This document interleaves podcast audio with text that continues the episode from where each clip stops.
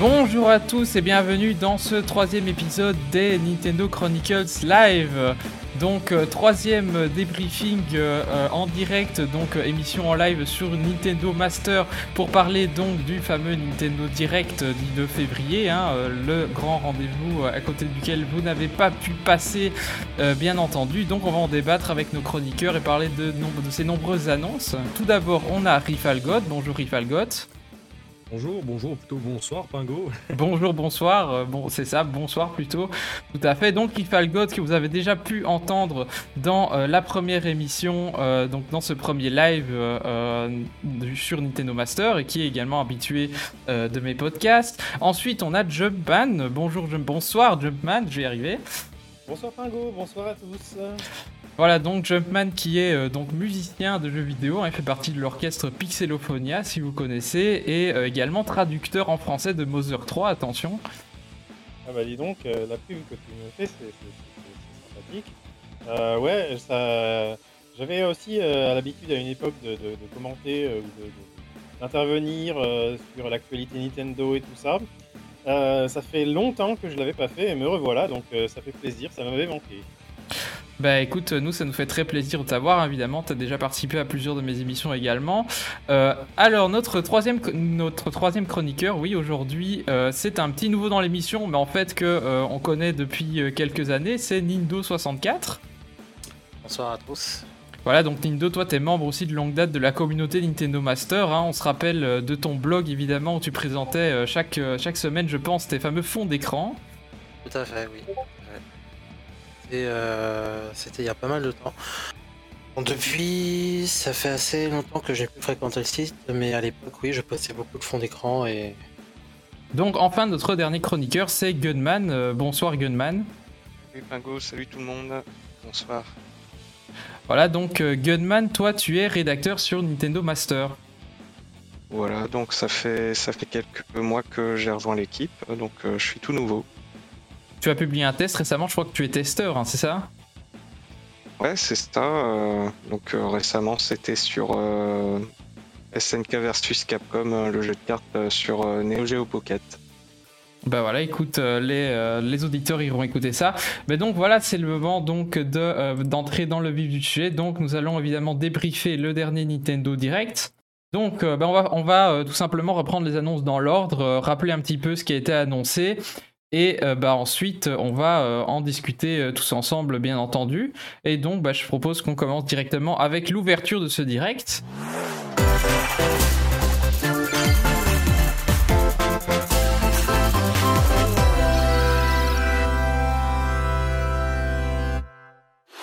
Donc un direct qui s'est ouvert sur Fire Emblem Warriors, donc un nouvel épisode de Fire Emblem, donc de la version Muso, hein, Dynasty Warriors de Fire Emblem, qui a donc été annoncé euh, pour le 24 juin 2022 avec l'univers de Triosis. Donc je vais laisser euh, Rifalgot nous en parler un petit peu plus.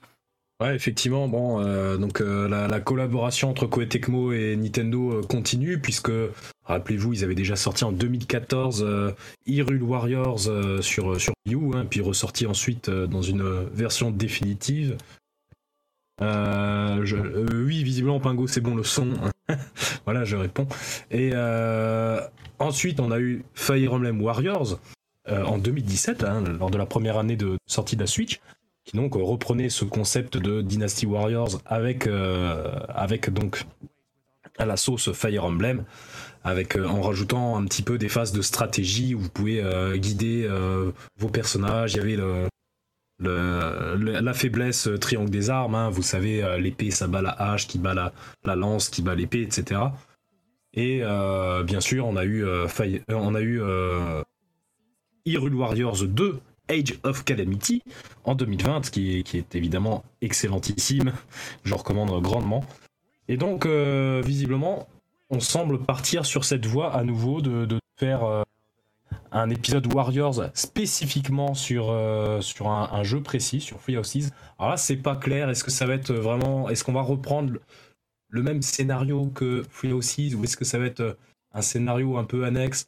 On ne sait pas trop. Toujours est-il que ça va se dérouler dans cet univers avec euh, des, personnages qu'on retrouve, Eldegarde, Claude, Dimitri, hein, les trois maisons, il y aura euh, également. Donc le gameplay, ça sera du, Musso, encore une fois, Dynasty Warriors, hein, donc euh, on tabasse euh, des hordes d'ennemis. Donc euh, on rappelle aussi que Koei Tecmo, qui, développe le jeu, c'était eux qui avaient co-développé Fire Emblem Three Houses avec Intelligent Systems. Donc ils connaissent déjà, ils connaissent déjà en, grande partie le jeu. Et donc ça sortira le 24 juin. En tout cas, moi je suis plutôt intrigué par ce jeu. J'attends de voir parce que j'ai fait euh, tous les autres jeux euh, Warriors euh, en collab avec Nintendo, donc euh, les deux Hyrule Warriors et le premier Fire Emblem Warriors, auxquels j'avais joué, que j'avais plutôt apprécié. Euh, donc à voir, on, on verra, on verra. J'a- J'attends quand même d'en voir un peu plus, euh, voir si je passerai à l'achat ou pas. J'ai Ouais. l'impression que sur ces jeux-là, ils travaillent dans une collaboration de plus en plus proche avec les équipes de développement d'origine, comme de, bah, de Zelda Breath of the Wild ou là de, de Fire Emblem euh, Three, Three Houses, si je comprends bien. Donc ça peut être intéressant en fait de, de voir ce que ça peut donner. Ouais. Mais donc, il y a, peut-être une. Vous pensez pas qu'il y a une hausse en qualité avec les, euh, la série des Warriors? Parce que on- le premier Hyrule Warriors était quand même pas super, super convaincant. Je crois que le Fire Emblem était un petit peu, euh, un petit peu mieux. Et euh, bah, Hyrule Warriors, l'ère du fléau, a fait quand même plutôt l'unanimité, je pense. C'est ça, franchement. Enfin, en fait, les, les deux premiers opus de, de euh, des deux séries, c'était sympa sans plus. Bon, euh, c'était sympa de voir l'univers Fire Emblem ou l'univers Zelda, c'était vraiment du fan service. Mais il y avait littéralement pas de scénario, hein, c'est-à-dire les personnages tombés du ciel euh, d'une faille spatio-temporelle. Un petit peu comme un certain Pokémon Arceus d'ailleurs. Effectivement. mais mais euh, bon, c'était vraiment du fan service pur, histoire de, réunir euh, les persos de différentes licences, donc Twilight Princess, Skyward Sword, Ocarina of Time, ou bien euh, Awakening, euh, machin, Fate, euh, etc. C'était pas, vraiment plus réfléchi que ça. Et puis Hyrule Warriors 2 a vraiment mis, à mon sens, un gros plus au niveau de la qualité du jeu. Bon, déjà, il y avait une collaboration beaucoup plus étroite avec Nintendo, puisque c'est Nintendo qui a fait euh, les cinématiques, euh, ils ont partagé euh, beaucoup de ressources. hein. On sait, ils, ont raconté comme quoi ils ont galéré pour faire l'herbe du jeu, et que Nintendo les a beaucoup aidés euh, à ce niveau-là. Donc là, Fire Emblem Free, euh, Ops, Fire Emblem Warriors Free Ops, on va faire au nom. Euh, ben là, pareil, hein, on va se concentrer euh, autour d'un seul jeu, histoire d'avoir euh, une histoire un peu plus cohérente, euh, qui, a du sens. Et on verra ce que ça donne au niveau du gameplay. euh, parce que c'est vrai que Hyrule Warriors, euh, l'ère du fléau, était excellentissime euh, dans son gameplay. chaque personnage était complètement différent, avait un gameplay vraiment super cool. Donc, à voir. Je pense que Nintendo, ouais, il pousse beaucoup plus la qualité que, que ne le ferait Koei Tecmo de son côté, parce que quand on regarde le dernier Dynasty Warriors, bon, les notes, euh, les notes étaient pas super. euh, je pense vraiment que Nintendo pousse aussi euh, Koei Tecmo à, à fournir un travail euh, beaucoup plus conséquent. Je pense que Nintendo, ils sont très inspirants de manière générale avec euh, certains, certains dé- développeurs, euh, avec euh, toute l'expérience qu'ils peuvent, qu'ils peuvent avoir aussi. Ouais, tout à fait. Donc euh, voilà, on peut peut-être espérer euh, effectivement un jeu euh, d'action de qualité pour euh, les fans du genre. Bah, du coup, on peut passer à la suite. Et donc, la suite, c'est euh, bah, des nouvelles pour Advance Wars, hein, euh, le remake des euh, deux premiers jeux qui avaient donc été annoncés, euh, bah, je pense, c'était dans le, c'était à l'E3 dernier, il me semble. hein. Ouais. Ouais. C'est ça. Donc, Rifal. Ouais. Ouais, effectivement, je vais continuer, excuse-moi. Donc, Advance Wars, c'est une série moi, que, pour laquelle j'ai un petit affect, vu, que, vu que ça fait quand même longtemps qu'on qu'on n'a pas eu droit à un nouvel épisode d'Advance Wars. Ça fait partie de ces licences fameuses, oubliées depuis euh, 10 ans. On se dit, mon Dieu, Nintendo ne va plus jamais leur sortir, euh, c'est terrible. Euh, dernier euh, épisode, c'était Dark Conflict ou Days of Ruin euh, aux États-Unis euh, sur DS en 2010, euh, je crois bien. Et là, surprise, on nous annonce euh, que, la licence revit avec un remake, certes, mais bon, bien que c'est un petit peu pour euh, représenter la série et se dire, allez, pourquoi pas un nouvel opus un jour si, euh, si ça intéresse des gens. Donc, il s'agit du remake des deux premiers jeux qui étaient euh, sortis sur euh, GBA à l'époque. Donc, c'est un jeu tactical, ambiance, ambiance de guerre, avec des graphismes cartoon, comme vous pouvez le voir. Là, là bien en tout cas. C'est Way Forward, ceux qui ont fait notamment les, les jeux Shantae ces dernières années. Euh, je ne sais plus trop qu'est-ce qu'ils avaient fait d'autre aussi, mais c'était surtout du Shantae. Un autre Euh, truc, mais que j'ai oublié. Ouais, ouais, mais ils sont, ils sont plutôt bien réputés en tout cas. Et donc on, on rajoute un mode en ligne ainsi que euh, des doublages pour les capitaines du, du jeu. Et le jeu sortira le 8 avril, donc dans pas très longtemps. À la base, il, il était annoncé pour décembre, finalement il a été repoussé. Euh, donc euh, moi en tout cas, je vais le prendre ne serait-ce que, que bah, déjà par nostalgie un petit peu, mais surtout pour soutenir euh, l'initiative de, de faire revivre cette licence parce que j'ai vraiment envie qu'il y ait qui, qui- qui poursuivent avec ça, hein, qui, qui nous sortent euh, de nouveaux jeux. Et je suis très content de voir ça. Et toi, t'avais joué à la version GBA du coup? Euh, ben non, bah figure-toi que j'ai fait que les deux jeux sur DS. J'ai fait euh, Dual Strike et Dark Conflict. Les Mhm. versions GBA, du coup, ça va être nouveau pour moi en quelque sorte, vu que j'avais pas fait les versions d'origine. Donc double intérêt pour moi finalement d'y jouer. Bah oui, tout à fait, effectivement. Bah, c'est bien parce que ça, va permettre un peu de conquérir un nouveau public. Euh, donc, euh, bah voilà, très bonne initiative. Euh, donc, on passe à la suite. La suite, c'est un jeu tiers. et c'est bah, No Man's Sky qui débarque sur Switch. Alors, No Man's Sky, qui se rappelle, hein, on se rappelle qu'à l'E3 2014, euh, ça nous est rêvé à la conférence Sony.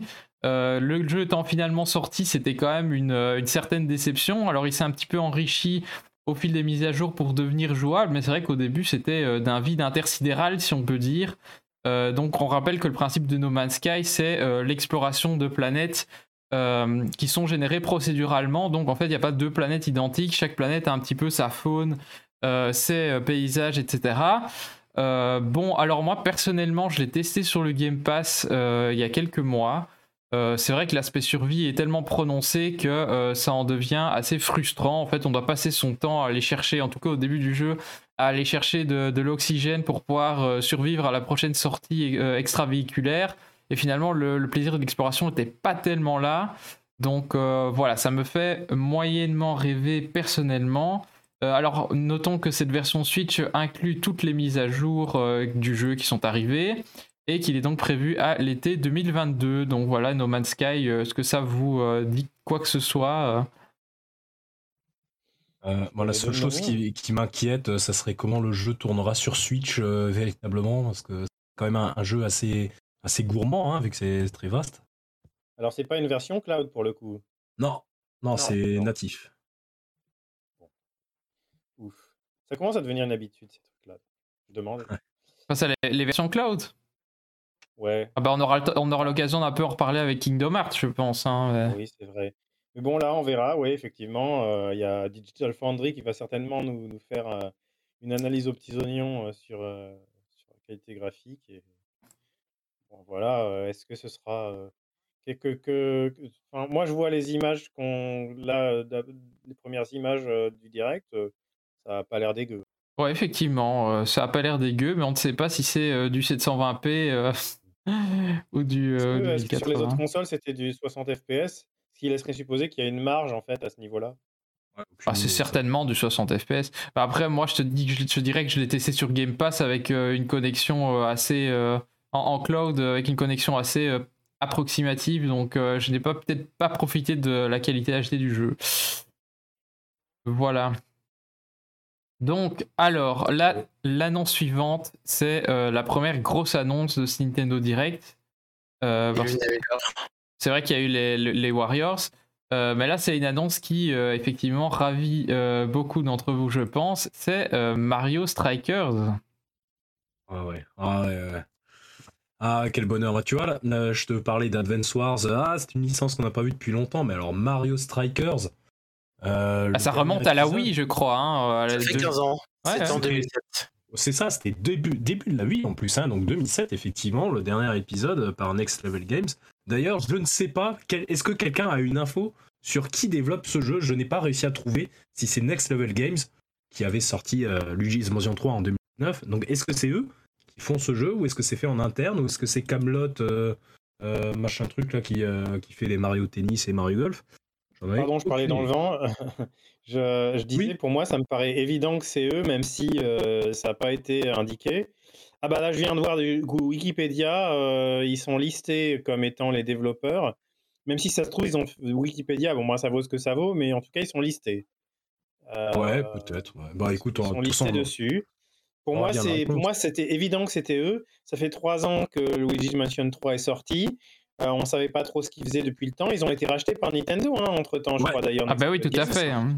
Pour assurer. Euh, euh, donc, ouais. donc techniquement, euh, tu peux considérer que c'est plus vraiment Next Level Game, mais que c'est en interne, puisque Next Level Game est. est- est- est Oui, non, mais c'est c'est comme Retro Studio Monolith Soft, tu vois. c'est- tu tu Ah, sais mais- que c'est eux. C'était juste histoire de faire de, de- de l'esprit, mais sinon, oui, je, c'est, c'est- c'est eux, c'est eux, il y a peu de doute. Et euh, c'est intéressant de voir ça parce que bah, le, le- les premiers, euh, il y en a eu deux hein, au début des Mario Ouais, Strikers, étaient très appréciés. Bon, les- les- au niveau de la presse et tout ça, c'était un peu plus, euh, un peu moins, il me semble, mais je pense que euh, Next Level Games, c'est un studio qui a énormément évolué en, en talent. Enfin, c'est pas qu'ils n'étaient pas talentueux, mais ils ont, ils ont toute l'expérience de, de travailler avec Nintendo sur des, des- des grosses licences, avec des jeux aux petits oignons. Metroid, oui, bon, pardon, c'était pas. Oui, Luigi's Mansion 3 est vraiment euh, exceptionnel. Incroyable. Ils, ont fait, ouais. ils ont fait des jeux vraiment de, de su- super quali. Être intéressant de voir ce que ça va donner avec ce Mario Strikers. En tout cas, ce serait logique que ce soit eux, puisqu'ils ont rien fait depuis Luigi- Luigi's Mansion 3 en 2019. Et euh, ouais, effectivement, ils sont listés. euh, le jeu est listé sur la page Wikipédia de Next Level Games, donc je ne sais pas d'où euh, Ouais, sort c'est l'information, mais c'est c'est extrêmement probable en tout cas. C'est possible, ouais. Ouais, donc euh, bon, pour rappeler qu'est-ce que c'est Mario Strikers, euh, c'est un, jeu de football à, la Mario, hein, donc euh, des, carapaces, des bananes, des, des pains dans la gueule, des boules de feu, etc. Euh, ça se joue en 5 contre 5. euh, et donc c'est vraiment la castagne dans tous les sens. Il y, avait peut-être une petite inquiétude avec ce trailer pour, les habitués du jeu. C'est vrai que ça avait l'air peut-être un peu moins énervé que la version Wii qui, qui est vraiment claquée dans tous les sens.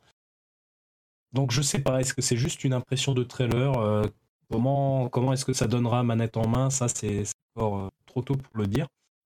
Euh, sinon au niveau des nouveautés, donc il y aura, on sait qu'il y aura de la personnalisation d'équipements avec, avec l'apparence du personnage qui change ainsi que les, statistiques.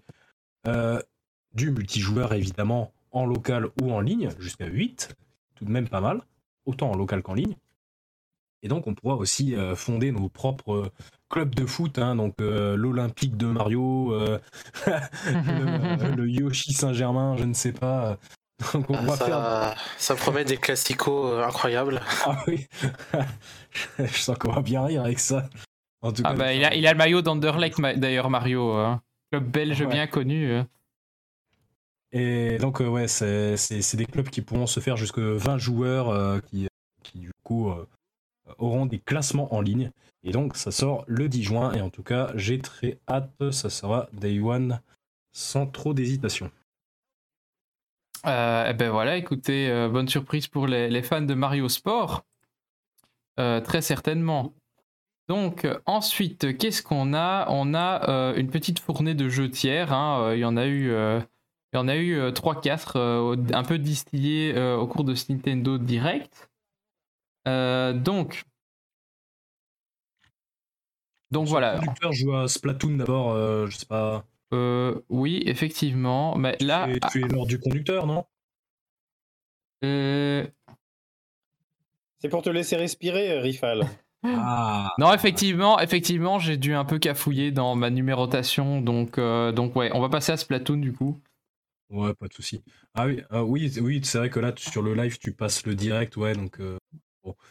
Bah écoute, Splatoon, ouais, si tu veux, je peux en parler, il y a pas de souci. Euh, ouais. Ah ouais, en fait, c'est ça, j'ai oublié de, j'ai oublié d'aller chercher la vidéo avec Splatoon, donc on va aller le chercher manuellement. Euh, où est-ce qu'il est? En tout cas, Splatoon 3, on a eu un nouveau trailer euh, d'un mode de jeu qui, qui ne va pas trop surprendre euh, les joueurs de du second opus, puisque c'est le mode Salmon Run qui revient, Next Wave, ça s'appelle ce coup-ci, le fameux mode coop, mode de jeu en, vague, euh, qui rappelle bien sûr les, Gears of Wars par exemple. Euh, vous avez donc des vagues d'ennemis qui vont se ramener, les, fameux euh, salmonoïdes, ainsi que les euh, salle monoboss. Donc on a quelques nouveaux boss qui se présentent. hein, un pilier sur lequel il faudra grimper en mettant de la peinture et tuer les petits mobs au sommet. Bien sûr, on retrouve tous les anciens boss euh, terribles, les casseroles qui tirent des rayons laser, ces satanées poubelles. hein, tous ceux qui, qui, ont- qui ont joué ont détesté les poubelles, je pense, qui balancent des missiles. Surtout que, euh, il fallait leur- balancer une bombe dans, dans les poubelles quand elles s'ouvraient, c'était super chiant. Hmm. Ah, j'ai- vécu des sacrés moments de stress euh, Splatoon 2 dans ce mode. C'était trop cool. Donc, moi, je suis content de, re- de revoir ça. Ouais, c'était le mode un peu phare de Splatoon 2, hein, la principale nouveauté. Ouais, voilà. Je pense Et- que c'est bien qu'ils développent ce mode parce que c'est là où ils, avaient, ils ont plus de choses à innover peut-être. Ouais, ben, bien sûr, il y a, il y a- il y a de quoi apporter de la nouveauté. Euh, il, faudrait, il faudrait surtout un peu plus de maps quand même, parce que ça, ça tournait un peu vite en rond à ce niveau-là, même s'ils ont rajouté euh, avec des mises à jour. Et donc, il y a aussi la possibilité de, de lancer les œufs, parce que les œufs, c'est vraiment l'objectif euh, de la partie. Il faut jeter les œufs qu'on récupère en tuant les boss. Il faut les jeter dans le panier euh, qui est au centre de la map. Et euh, c'est vrai que c'était assez compliqué parce que euh, ton, ton Inkling, euh, il était obligé de se déplacer jusqu'à jusqu'à la base sans, sans se faire, sans se faire tuer, quoi. Et là, maintenant, si jamais tu es dans la merde, tu peux balancer l'œuf pour qu'un collègue le récupère ou directement tenter un panier hein, si t'es si t'es un, si t'es un gamer. enfin voilà, en tout cas, le jeu, il sortira en été 2022, voilà. Année, préciser. Eh ouais, ouais, ça Ah, sans date précise encore. En vrai, quand même, euh, j'ai toujours un peu de mal quand même à le voir comme euh, une, une évolution radicale, un, un vrai Splatoon 3, tout comme j'avais du mal à voir Splatoon 2 comme un vrai Splatoon 2. Euh, j'ai toujours cette impression avec la série qu'on est vraiment dans une continuité euh, euh, qui n'est pas de rupture, quoi, en fait. Alors que entre Splatoon 2 et le 3, il s'est écoulé quand même 5 ans. Oui, Et qu'entre le premier Splatoon et le second, seulement 2 ans, je crois. Oui, mais ils avaient la bonne excuse de lancer la Switch. Ouais, c'est ça en fait. euh, Enfin, en, en fait, le truc c'est que Splatoon 2, euh, c'était totalement, enfin, c'était justifié, on va dire, par le fait que euh, de, de ce que je me souviens des rumeurs, c'est que à la base, euh, à l'époque de la NX, hein, attention, La fameuse NX, ouais, ouais, tout à fait. euh, c'est que Splatoon à la base, ça devait être un Splatoon 1.5, le Splatoon de la Switch, de la NX. Enfin, voilà, je me comprends. Euh, et finalement, ça a été à Splatoon 2 parce qu'ils ont décidé de rajouter un peu plus de nouveautés que ça. Donc finalement, euh, ils, ont, ils ont fait un 2 à part entière. Quoi. Mais à la base, ça devait être un, un- comme Mario Kart 8 Deluxe, finalement. C'est un peu en quelque sorte ça. Mais Splatoon 3, je- j'ai quand même euh, l'impression qu'on a, qu'on a quelque chose d'un peu, euh, d'un peu différent. Déjà, euh, que soit un peu. Après, je sais pas si ce c'est que moi, mais quand j'ai vu la présentation du, de cette nouvelle version du Salmon Run, j'ai vraiment cru que c'était une nouvelle map pour le second opus. Ouais, bah, il y a, il y a plusieurs personnes qui ont reproché ça. Bah, c'est vrai que lors de l'annonce de Splatoon 3, déjà, on a cru que c'était un nouveau DLC pour Splatoon 2, hein, tellement ça avait l'air assez similaire. Oh, pas forcément. Est-ce que, le- le- faire un troisième opus séparé se justifie à l'heure où on est de plus en plus dans le jeu service? Ça, Oh. dépend, ça dépend pour quel public. On en parlera pour Mario Kart. hein. Bah oui, parce que Mario Kart, justement, c'est un peu l'antithèse. Mario Kart, ils font du jeu service, alors que Splatoon, ils te le font à l'ancienne, un peu comme à l'époque de la euh, N64, on te sortait 5 Mario Party sur la console, quoi. Ouais, après, après, bon, ça va, c'est quand même 5 ans plus tard, donc. euh, Oui, mais bon, est-ce- jeux- on peut pas dire que l'univers est vraiment changé non plus? Donc euh, voilà, c'est une interrogation. Hein. Pourquoi un nouvel opus euh, est complètement différent? Après, le, le principe d'un jeu service, c'est pas justement le fait que son contenu est actualisé quasi quotidiennement? Euh, Si, mais après, euh, tu peux avoir plusieurs définitions du jeu service. Et, bah, Splatoon, euh, c'était quand même, même à l'époque de la Wii U, il y avait quand même un côté jeu service dans la mesure où il est sorti quand même avec la moitié des maps en moins et qu'il y a pas mal de maps qui sont rajoutées au fur et à mesure de la vie du jeu. Donc je dirais que Splatoon, dès l'origine, était un jeu service. C'est pour ça que ça m'interroge un peu de me dire, voilà, un troisième opus est-il vraiment justifié?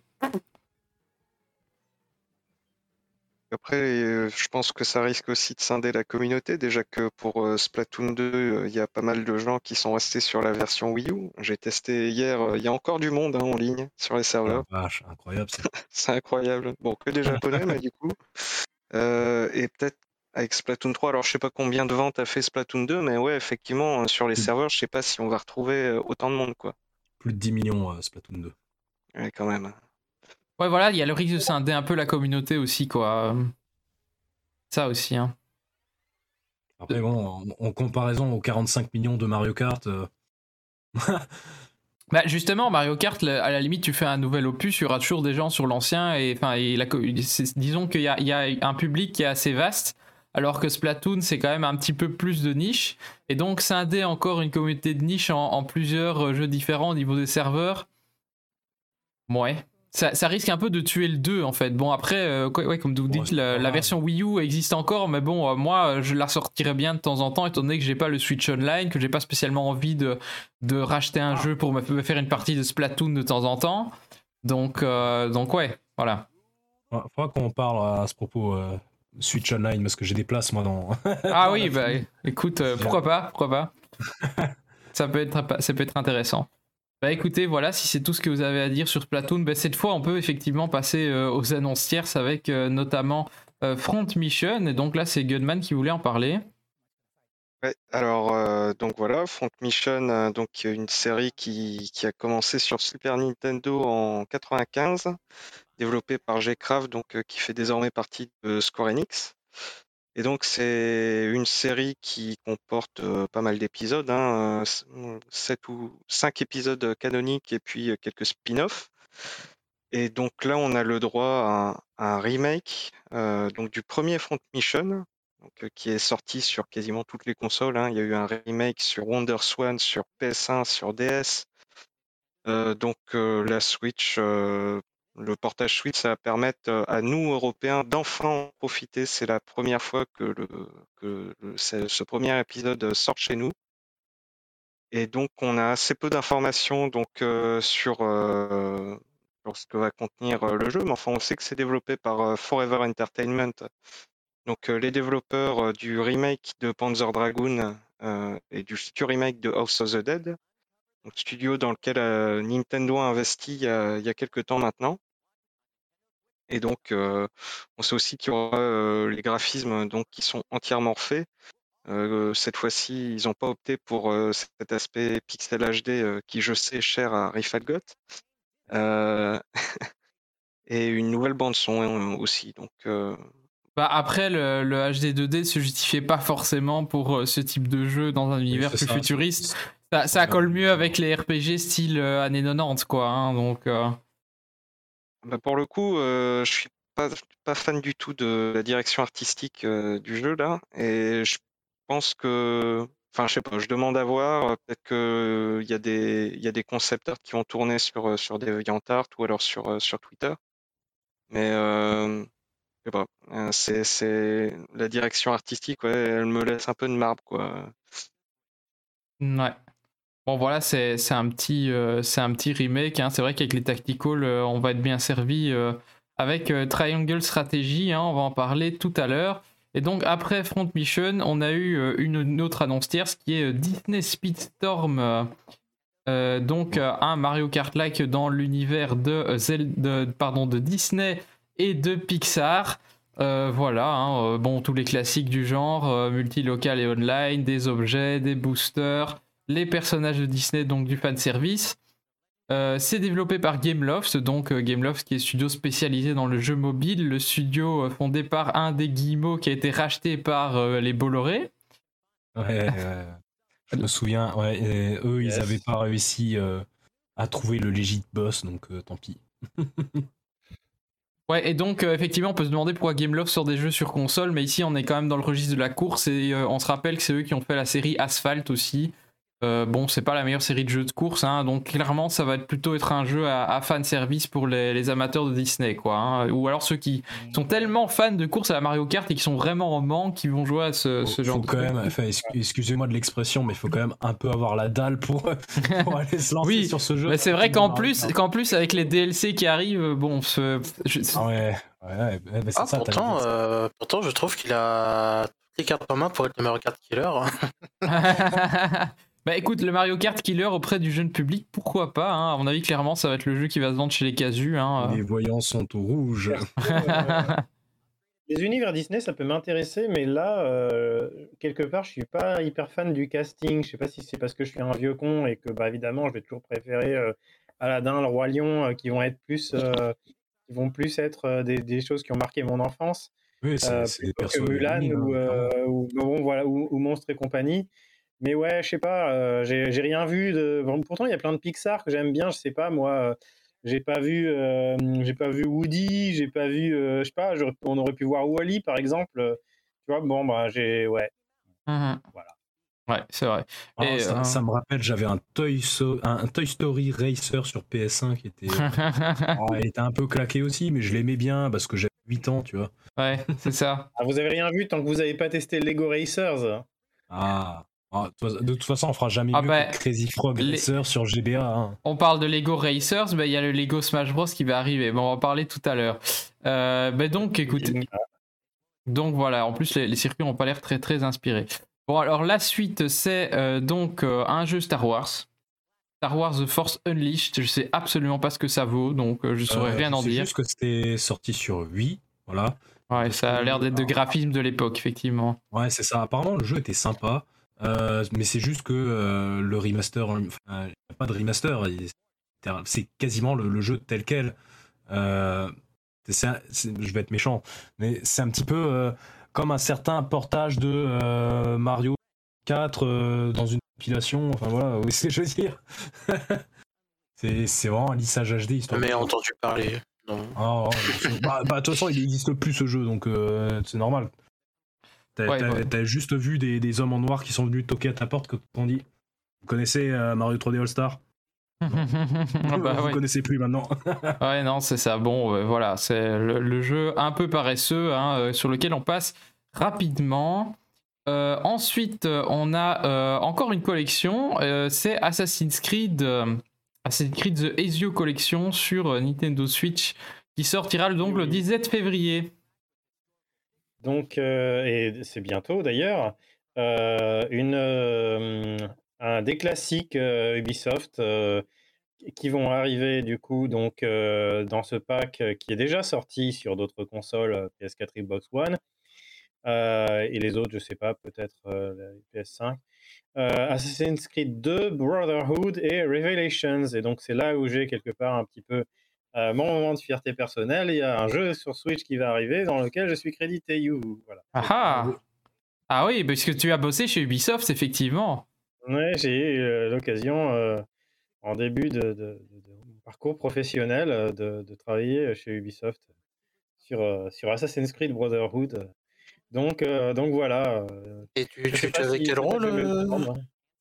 Ah bah j'étais euh, dans le développement, euh, j'étais dans le développement sur le côté euh, UI, donc euh, menu HUD, sur ce qui concernait la partie multijoueur qui était développée en France au studio d'Annecy. Celui qui s'occupe des jeux de glisse maintenant là et des comment ça s'appelle Ah, Steep et. Riders Republic, ouais.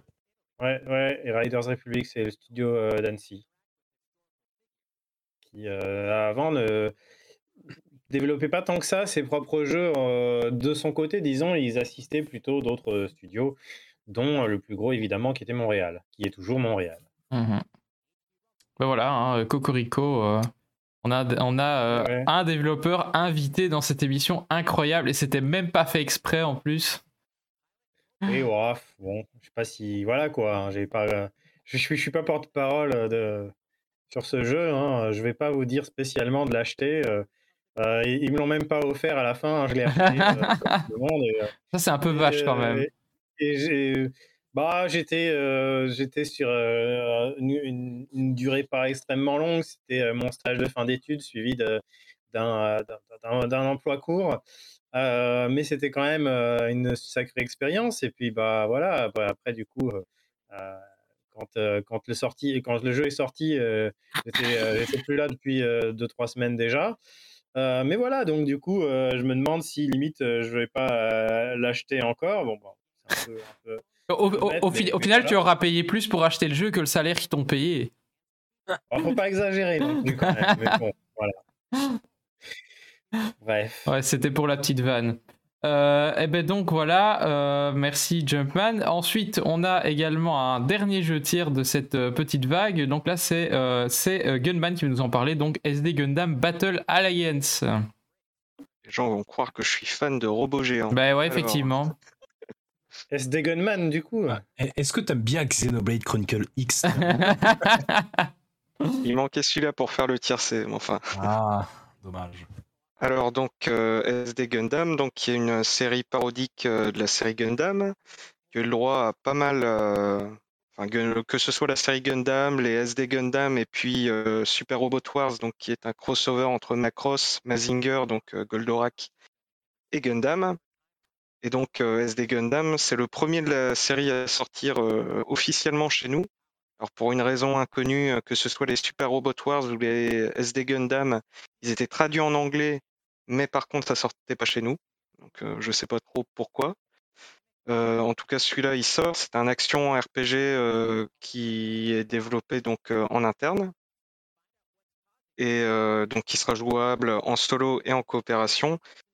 Et donc le scénario du jeu, on suppose que ça va être à base de, de failles spatio-temporelles, euh, comme c'est original, avec donc euh, le, le fameux Gundam Goof, euh, enfin la Mobile Suit euh, Goof, donc des premiers de la première série Gundam qui, qui se fait remplacer dans le trailer euh, par euh, le Barbatos, donc de Iron Blood Orphan. Et donc euh, ça, ça a l'air d'être du fan service pur jus comme on en voit très rarement.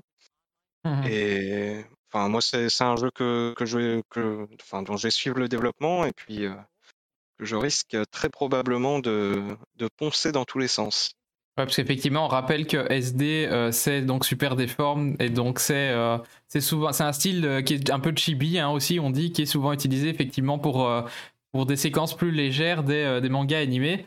Et ouais, du coup, finalement, le- le- l'emballage est parodique, mais le, le gameplay est sérieux quand même. C'est c'est- pas du gameplay euh, complètement délirant, j'ai l'impression. Ah oui, euh, donc euh, enfin c'est l'une des premières grosses incursions dans l'action RPG. SD Gundam d'habitude c'est plutôt une série qui est tournée vers le tactical. Et de ce côté-là, c'est super bien fourni, quoi. T'as même les, que ce soit aussi les Super Robot Wars, où t'as des embranchements, t'as des, t'as des, t'as des choix de stratégie. Enfin, c'est, vraiment poussé et c'est pas très connu en Occident du coup parce que on a été euh, boudé par euh, Bandai Namco. Enfin là, pour le coup, j'espère que ça va les inciter à sortir déjà tous les jeux de la série euh, Gundam chez nous, les Super Robot Wars et donc les SD Gundam avec, avec cet épisode. Ouais, ben, parfait, parfait. Et donc on passe à l'annonce suivante. Et donc là, c'est aussi une annonce qui, qui plaira aux fans de RPG. Euh, c'est euh, l'annonce de Chrono Cross. Euh, Chrono Cross, donc, qui va, être disponible sur Nintendo Switch, sur Rifal. Ouais, faut, faut vraiment croire que durant ce, Nintendo Direct, les fans de JRPG ont été sacrément bien servis, je pense, puisque le cultissime Chrono Cross de la PlayStation 1, euh, une sorte de suite, on va dire, si on veut, de Chrono Trigger, sortira sur Nintendo Switch et aussi les autres consoles d'ailleurs, dans une version euh, remasterisée. Euh, donc, euh, ça sortira. hein. Ouais, légèrement, c'est vrai que bon. Et, euh, on a vu mieux, quoi. Mais bon. Ouais, euh, c'est plus du lissage HD, effectivement. En plus, il, il garde le, le format 4 tiers d'origine. Donc, le remaster, c'est Oui, c'est plus un portage, là, hein. Euh, là. Là, pour le coup, le portage un, un peu euh, dégueu. euh. C'est un, jeu, un qui me semble était basé sur euh, des images bitmap fixes, euh, donc c'était difficilement adaptable à du, à du 16 neuvième, je pense. Peut-être, ouais. Faudrait re- ils auraient dû refaire les images et tout. Mhm. Mais bah ouais, en tout cas, ça, ça va rajouter euh, les- la, la fameuse extension Radical Dreamers euh, qui est sortie euh, euh, que, que au Japon, euh, je sais plus trop sous quel format. euh, Ça t'est la view. euh, voilà, ouais, ah ouais, oui, ça, t'est- t'es la view carrément. Oui, hein. c'est ça, c'est ça. Euh, enfin, je- enfin, il va falloir que je comprenne. Mais c'était pas un truc de Nintendo, ça, télé- sa Ah bah si, c'était sur euh, Super Nintendo. Eh, pourtant, c'était sur PS1 le jeu, je comprends pas. Ah ouais, non, effectivement. c'était- en fait un, un add-on qui était sorti au Japon qui, pour la Super Nintendo qui permettait Oui. de euh, télécharger des données via de satellites Oui, c'est le- d'accord. l'audio était streamé en direct. Ouais, ça, ça on le sait, mais comment ça se fait que c'était sur un jeu PS1 C'est ça que demande Rifal. C'est un Voilà, truc, en fait- c'est un truc qui est sorti sur Super Nintendo alors que c'est ça une extension d'un jeu PS1 C'est comme si tu me disais, il y a- question. particulier. c'est comme si tu me disais, il y a une extension 7 la View euh, de Metal Gear Solid, tu vois. What the fuck J'avoue que la- portage est Game hein. Ah Oui, oui, j'avoue, j'avoue. Ça existe. Euh, bon, apparemment, les musiques sont un peu euh, masterisées aussi. Hein. OST incroyable de Yasunori Mitsuda. Hein. C'est pas la première fois qu'on entend parler de lui euh, dans la soirée, d'ailleurs. Comme quoi, c'est le meilleur. Euh, enfin, voilà. Ah, en oui. tout cas, c'est- un jeu avec, euh, qui, est- qui est très joli. euh, bon, euh, est-ce qu'il a vieilli ou pas Je ne sais pas. Et en tout cas, traduction française officielle, enfin ça c'est bien d'ailleurs. Tous les remakes que Square Enix a annoncé lors de ce direct ont une traduction française officielle. Donc c'est le cas pour les Front Mission. Et ça sera le cas également pour la Live Live, qui euh, n'avait pas le droit à une localisation à l'époque. Et ça c'est quand même très très bien. Alors que bon, par contre, hein, Nintendo qui ressort certains jeux, euh, un euh, sur euh, Super NES ou NES, eux par contre, pas de traduction, hein, voilà, mais bon. Ça, c'est un autre problème, on va dire. Mhm.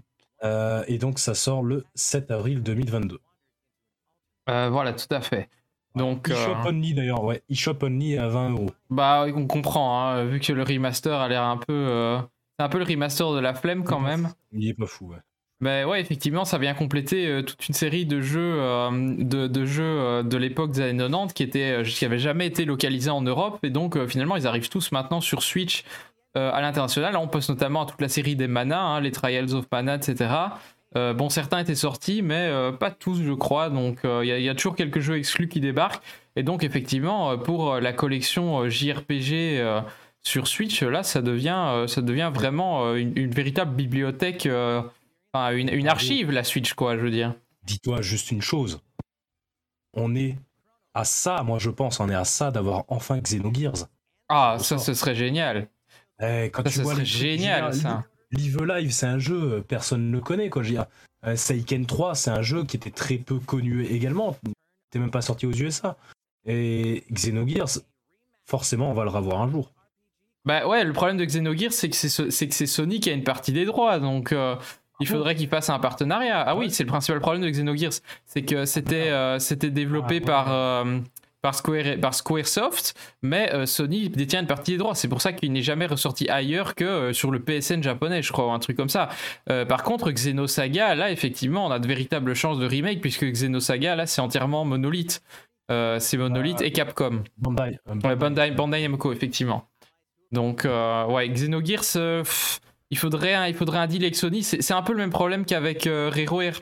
Les, fameux Banjo Kazooie et compagnie, euh, ils sont. euh, voilà, c'est. euh, Microsoft a racheté Rare et tout, mais même avant, que, avant le rachat. non, plutôt depuis le rachat, tous les jeux qui étaient, faits en partenariat avec Nintendo bah, n'ont pas pu ressortir sur console virtuelle. Enfin, ça a été des, longues tractations quand même. Hein. Bah, on le voit quand même, Microsoft a l'air moins chiant quand même sur ça. Ouais, c'est ça. Donc, euh, Xenogears, euh, bon, d'accord, c'est un jeu culte, mais euh, est-ce que Nintendo va vraiment se faire chier à, euh, ou Nintendo ou même Square à faire des tractations avec Sony pour le sortir sur Switch?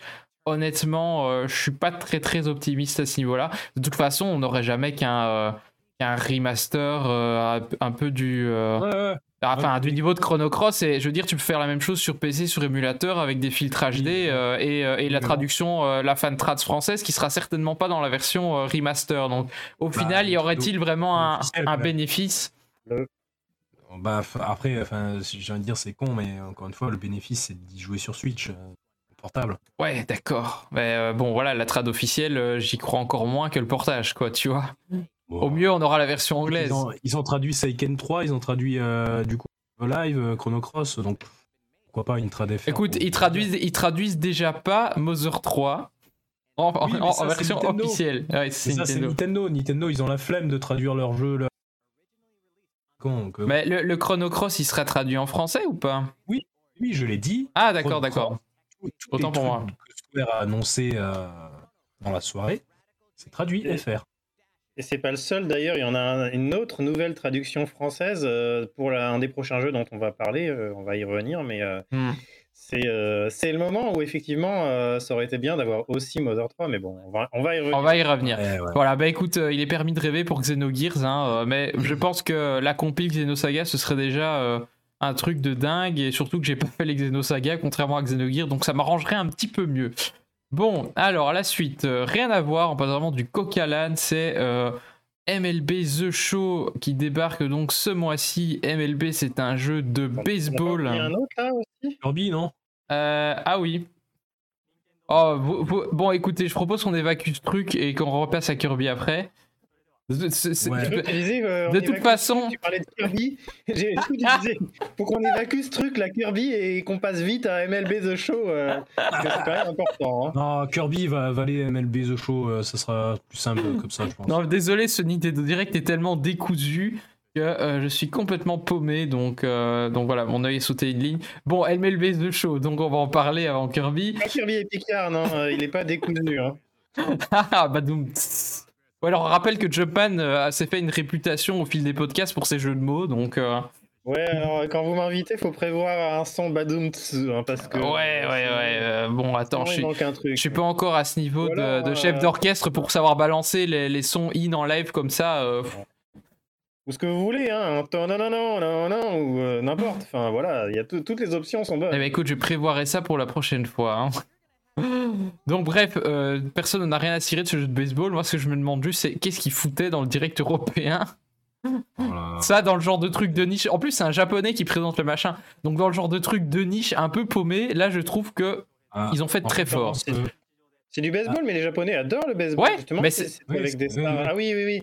Oui, c'est vrai qu'en fait, euh, ils, ils disent que euh, le Japon adore le baseball, les, At- les États-Unis adorent le baseball. Et donc Ah, l'Europe, l'Europe adore le baseball. doit aimer aussi, mais voilà, c'est vrai que bon, euh, Après, ils même n'allaient en pas dehors faire de un ça, changement. et- Même en dehors de ça, la présentation. euh, pff.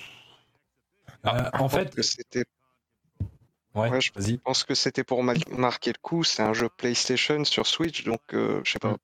Peut-être. Ouais, c'est probablement pour ça. Moi, moi, je voulais juste faire une blague nulle pour dire que à chaque Nintendo Direct, il faut toujours un instant un peu euh, malaisant. c'est ça, c'était vraiment ça quoi. bah, le voilà, ils ont se dire que le, le match euh, de Wii Sport qu'on verra après était pas assez malaisant. Sont dit ça, ah, ça par contre, ça c'est bien, ça, ça fout bien tout le monde euh, mal à l'aise.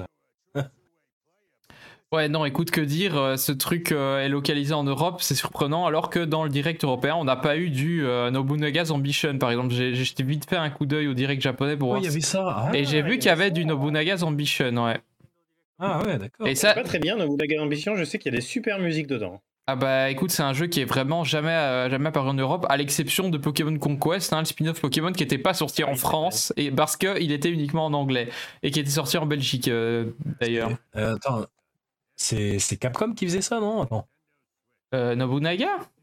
Ouais. Non, c'est pas Koei Tecmo? Euh, Il me semble. C'est Koei Tecmo. hein.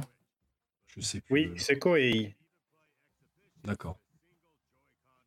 Donc, euh, donc voilà, écoute, euh, c'est un peu euh, le moment cringe pour utiliser ce terme à la mode.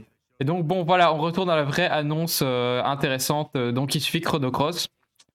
C'est effectivement, enfin c'est pas une annonce du coup, c'est c'est juste des infos sur Kirby et, euh, et quelques nouveautés. Évidemment, Kirby et le monde oublié qui avait. Euh, pire, c'est que tu l'avais oublié. je l'avais oublié, exactement, Jumpman, exactement, je l'avais oublié. Euh, donc voilà, déjà annoncé hein, euh, qu'il y avait, euh, qu'il y avait une, des, des vibes très euh, Mario Odyssey, et effectivement, ça se confirme avec ce, ce trailer. D'ailleurs, c'est bien la même équipe euh, qui est dessus. Euh, non, c'est Al Laboratory qui le fait. Ah. Bah, c'est le moteur graphique pour moi, c'est le même. hein, Ils ont repris le moteur. Ah, ça, hein. après, le moteur, j'en sais rien. Ça, c'est des, histoires en interne qu'ils font entre eux, j'imagine. Mais c'est possible qu'ils se soient refilé le moteur, ça. Aucune idée. Euh, ouais, bah, du coup, si je peux en parler un peu. Le Kirby, moteur le de mo- voiture. Oh. Pour le coup, donc ouais, Kirby et le monde oublié. Donc euh, on a vu surtout le transformation de Kirby. Attends, comment ils appellent ça? Euh, Ah, il y a un nom spécifique. Après le les chapimorphoses, on a Attends, les. le Transformisme. transformisme. Voilà. Euh, et oui, donc euh, il peut, euh, il peut. Ah, non, transmorphisme. Transmorphisme. Transmorph. Transmorphisme, ouais. Transformisme. Ah oui, Oui, transmorphisme. C'est du grec. Hein, euh. Incroyable. Et donc, ouais, il peut euh, aspirer une voiture entière. C'est très WTF. Moi, ce qui m'a fait hurler surtout, c'est avaler une, euh, un distributeur de canettes pour balancer des, des canettes à la tronche des ennemis. ça, J'ai trouvé. Bah, si- sinon, le, le cône, le cône où Kirby fait un trou dans un tuyau et qu'il y a un cône, Ouais, c'est pas mal non plus ça. VLC, là, le cône VLC, voilà. euh, en- euh, j'ai vu des... des gens s'amuser à changer leur icône VLC en, en ça. De toute façon, euh, Ouais. ils ont encore réussi à faire un même, donc euh, je pense que commercialement, ils ont déjà bien réussi leur coup. hein. clairement. Puis bon, en plus, il y a les, les espèces de renards là qui sont trop mignons. Donc, euh, ah ouais, ouais, il, il est déjà vendu le jeu, c'est bon. Hein. Mhm. Que de base, ce Kirby m'intéressait pas particulièrement, mais après ça, euh, je me laisserais peut-être tenter. Ouais, bah j'avoue que là, l'intérêt euh, monte grandement aussi, tu vois. C'est des, des Kirby, j'en ai pas fait énormément. J'ai fait euh, celui de la NES, Kirby Adventure, euh, Kirby Superstar sur euh, Super NES, et le dernier que j'avais fait, c'était euh, le Labyrinthe des Miroirs sur GBA, donc ça remonte un peu. Parce que ce qui était sorti sur 3DS, euh, Triple Deluxe et Planète Robobot, j'en entendais souvent du bien, mais apparemment, euh, bon, d'accord, le, gameplay le level design est cool. apparemment, c'est vraiment les jeux que tu, tu torches en une après-midi les doigts dans le nez, quoi. Donc, ça, ça me faisait un peu mal de payer plein pot pour un jeu comme ça. Mais là, j'avoue que quand je vois ce jeu avec ces nouvelles images, je me dis, mais en vrai, il a l'air tellement fun. C'est juste, il a l'air tellement fun, qu'est-ce que tu veux faire, quoi? Ça, ça, donne, ça donne vraiment envie, il a l'air garanti. le- Euh, ouais.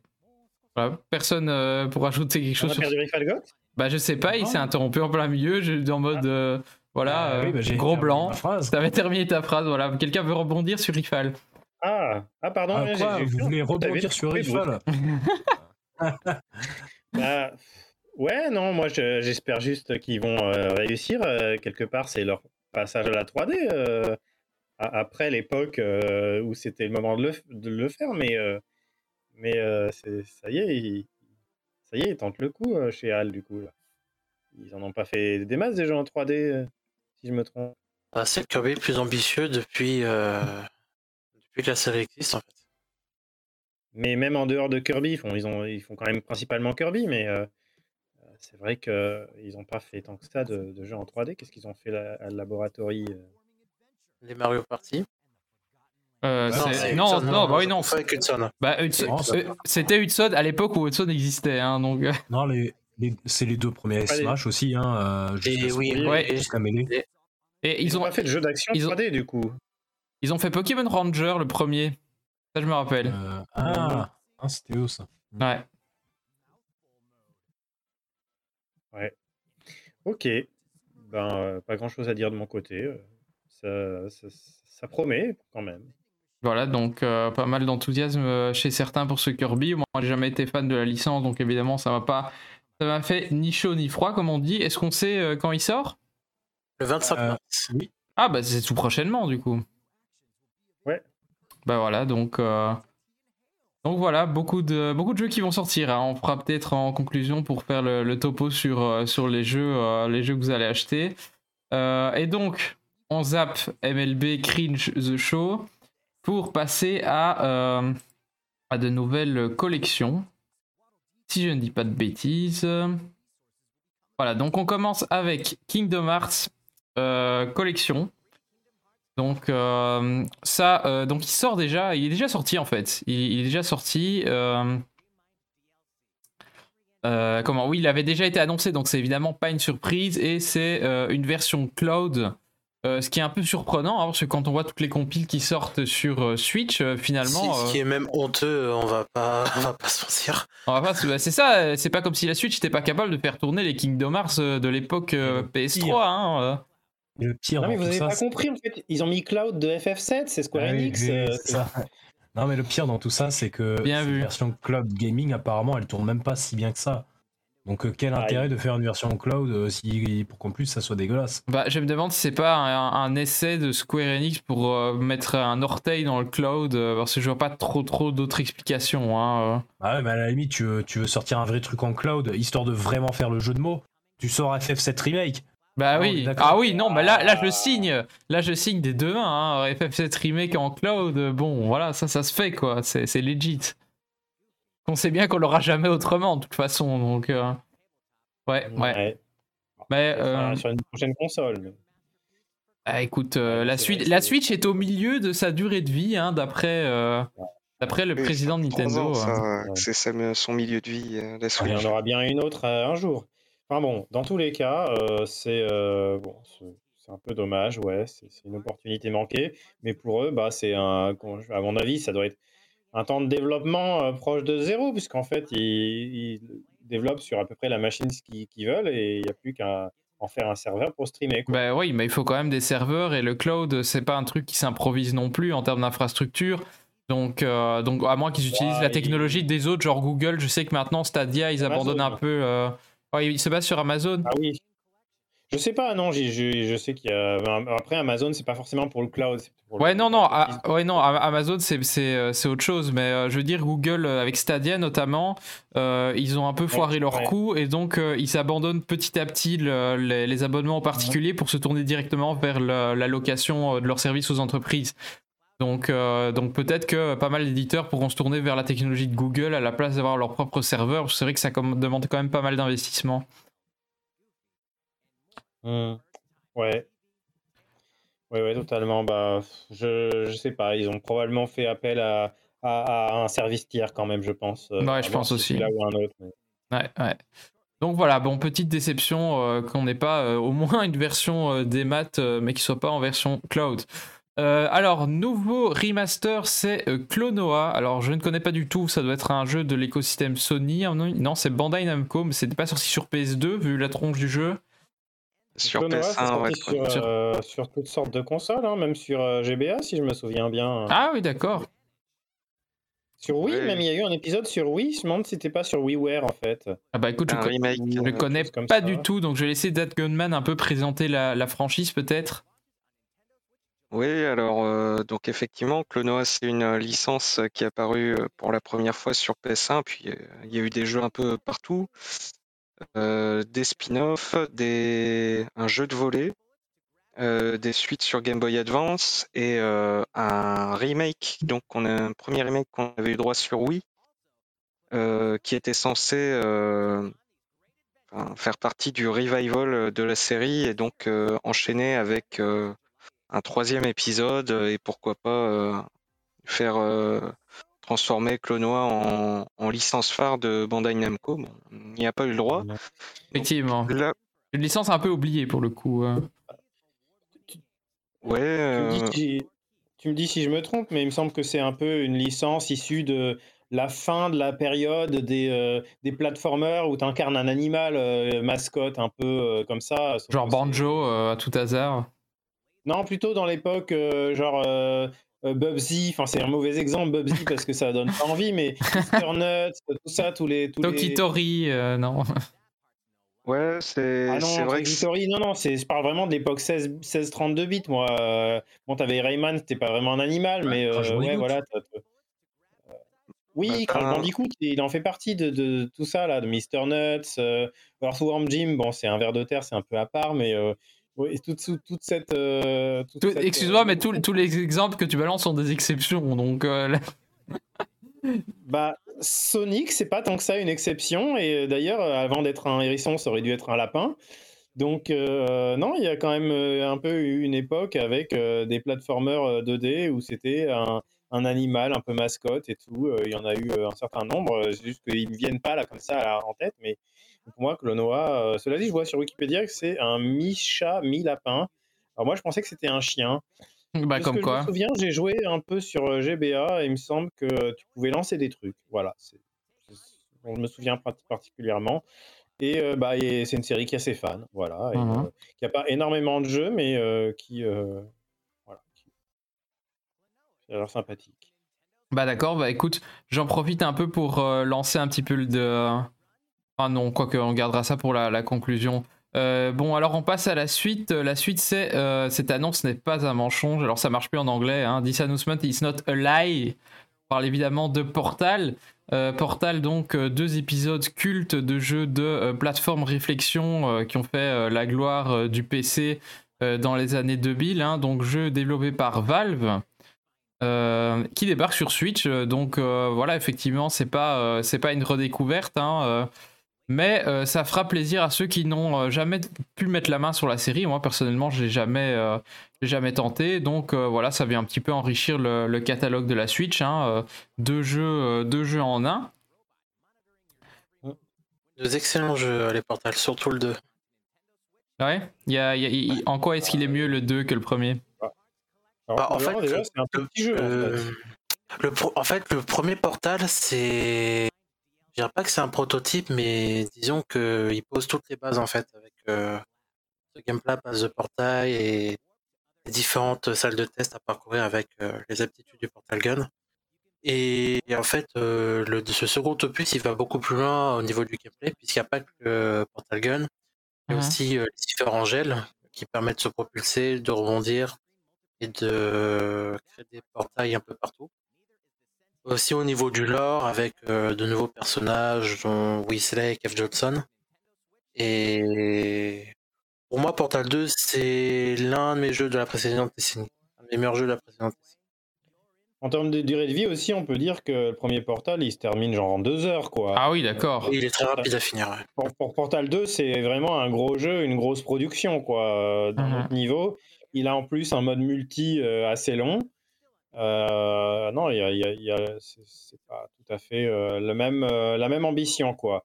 Portal, je pense. En fait, Portal, au départ, c'était un jeu bonus pour la Orange Box, non C'est ça? Une Oui, avec Team Fortress 2 et d'autres. Et, Half-Life, non?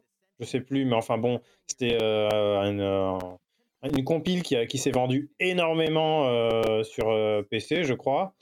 Euh, et il y avait Portal de gens, dedans qui faisait un peu office de jeu bonus euh, que personne ne connaissait. Euh, ils avaient en, voilà, je crois que c'est parti d'une game jam en fait le concept, mais donc ils ont dû le reprendre à leur, à leur compte. Et voilà, c'était un petit jeu quoi. Alors que mmh. Portal 2, bah, ils ont vu le, le, le, potentiel, ouais. le côté même et tout, du lore et tout. Et ils ont fait un gros, un jeu assez complet avec une vraie réalisation une vraie mise en scène et tout, euh, des, tout un lot d'idées de gameplay, un multijoueur, voilà, c'est ça. Donc euh, c'est vraiment euh, pas, pas, du même niveau, quoi. Voilà. Mais disons que Portal, le premier, pose des bases et c'est déjà des, bonnes bases, quoi. D'accord. Pour la petite histoire perso, c'est le tout premier Portal qui m'a mis sur Steam. Bah oui. En promo, ah bah c'était un produit d'appel. C'était hein. gratuit à ce moment-là et je me suis dit bon tiens bah je vais le prendre. Et du coup bah j'ai téléchargé Steam en même temps. Ah mais c'est vrai qu'à l'époque c'était clairement les, jeux Valve comme ça, euh, Portal et Half-Life, c'était vraiment des produits d'appel pour Steam. Hein. À l'époque c'était pas encore complètement dominant, je pense. Ouais ouais, il y a certainement beaucoup de gens qui ont qui, ont, qui sont arrivés comme ça. Mhm. Euh, voilà, donc ensuite on passe à euh, un, nouveau, nouveau portage ou plutôt remaster. Là, on pense qu'on peut vraiment parler d'un remaster euh, de jeux donc de RPG classiques euh, de, l'époque, de la grande époque du RPG sur Switch, c'est euh, Live Alive dans un style HD 2D, hein, donc style qui, est vraiment bien exploité par Square Enix. On s'en rend pas compte tout de suite parce que quand on voit les décors comme ça, c'est pas forcément la même chose que Octopass ou Triangle Strategy, mais on le voit directement avec les, les, sprites des personnages qui sont dans un style HD 2D.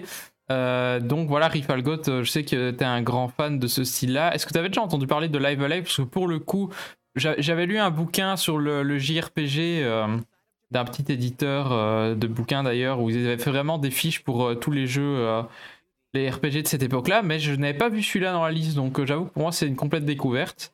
alors, je connaissais un peu de, renommée, hein, même si c'est pas très très connu, je connaissais quand même un petit peu. Euh, puisqu'en fait, ce jeu-là, c'est un petit peu. D'ailleurs, la boucle est bouclée pour le coup, on va vraiment pouvoir le dire. C'est un petit peu un espèce de précurseur d'Octopath Traveler. Ouais. Parce que c'est un jeu dans lequel euh, on, avait, euh, on avait sept histoires différentes avec sept héros mhm. qui se déroulaient à, des époques différentes, notamment la période Far West qui était pour laquelle j'avais déjà vu des images qui avaient l'air vraiment stylées. Il y a également le, le futur et tout. c'est assez stylé ouais, ouais c'est ça. On a, on a une, euh, comment, une narration chorale à la Claude Atlas. Hein. Ah ouais, peut-être, ouais. Et, euh, et donc là, bah, on a la fameuse DA HD 2D de Traveler, Triangle Strategy, Dragon Quest 3, etc. Square Enix euh, continue là-dessus. Et ça fait plaisir aux yeux, il faut quand même le dire. Euh, les musiques sont également remasterisées. C'est vrai que la, oui, c'est vrai que la, la musique était en partie faite par Shimomura, quand même. Mhm. Euh, Enfin non, euh, intégralement, je crois, hein, en fait, ouais, de ce que je lis. Euh, et en tout cas, ça sort le 22 juillet 2022. Et celui-ci, pour le coup, donc euh, sortira en boîte. Et donc, euh, comme on en parlait tout à l'heure, ça sera euh, traduit euh, en français pour la première fois. Et même euh, en anglais aussi pour la première fois, euh, Ah. officiellement. Si, D'accord. Et euh, là- là-dessus aussi, j'ai un- une anecdote à, signaler euh, concernant euh, la traduction de ce jeu. La traduction anglaise, qui n'était donc pas officielle, qui était une fan trad avant de ce jeu, c'est une fan trad qui a été faite par Clyde Mandelin, alias Mato, donc du coup, ou Tomato, qui est le traducteur anglais de Mother 3 et aussi traducteur professionnel, puisqu'il est à la fois traducteur amateur, traducteur professionnel de plein de choses, de euh, l'attaque des titans au niveau animé, de Kingdom Hearts 2 euh, au niveau euh, jeu vidéo. Enfin bref, un mec un peu connu, mais euh, voilà, c'est euh, sa trad amateur qui a donné lieu à une autre traduction euh, du côté professionnel. Quand on fait le rapport avec euh, la- la- le rapprochement avec un autre jeu et une autre série, euh, euh, qui est la série Mother et le traitement de Nintendo euh, par rapport à ce jeu, euh, à ce jeu de Square Enix euh, qui est traduit dans toutes les langues, euh, disponible en version boîte et tout. Bon ben voilà, il y a de quoi être un peu frustré quand même. Ouais, alors que Live Live, c'est un jeu vraiment presque méconnu, quoi. Ah bah c'est- complètement méconnu. Moi je te dis, j'en avais jamais entendu parler alors que j'ai quand même quelques petites connaissances en RPG. Hein. Il n'y a, pas de personnage de Smash Bros euh, de ce jeu, quoi. Non, clairement, clairement. Les gens ne, ne- ne le réclament pas donc.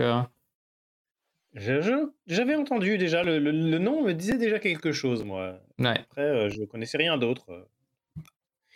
Mais euh, voilà. c'est- quand même une, une- une bonne annonce. Bah écoute, pour ceux, pour ceux qui n'ont pas assez de, de centaines de milliers d'heures euh, à, à utiliser pour jouer à- aux nombreux JRPG qu'on a sur Switch, bah voilà pour rajouter quelques centaines d'autres. Euh, voilà, tout à fait. Alors, la suite, c'est euh, alors un jeu, le retour d'une licence qui était aussi euh, pas là depuis, euh, depuis 8 ans et qui n'était pas tout à fait la licence que les gamers attendaient, mais enfin, elle est là c'est euh, Nintendo Switch Sport.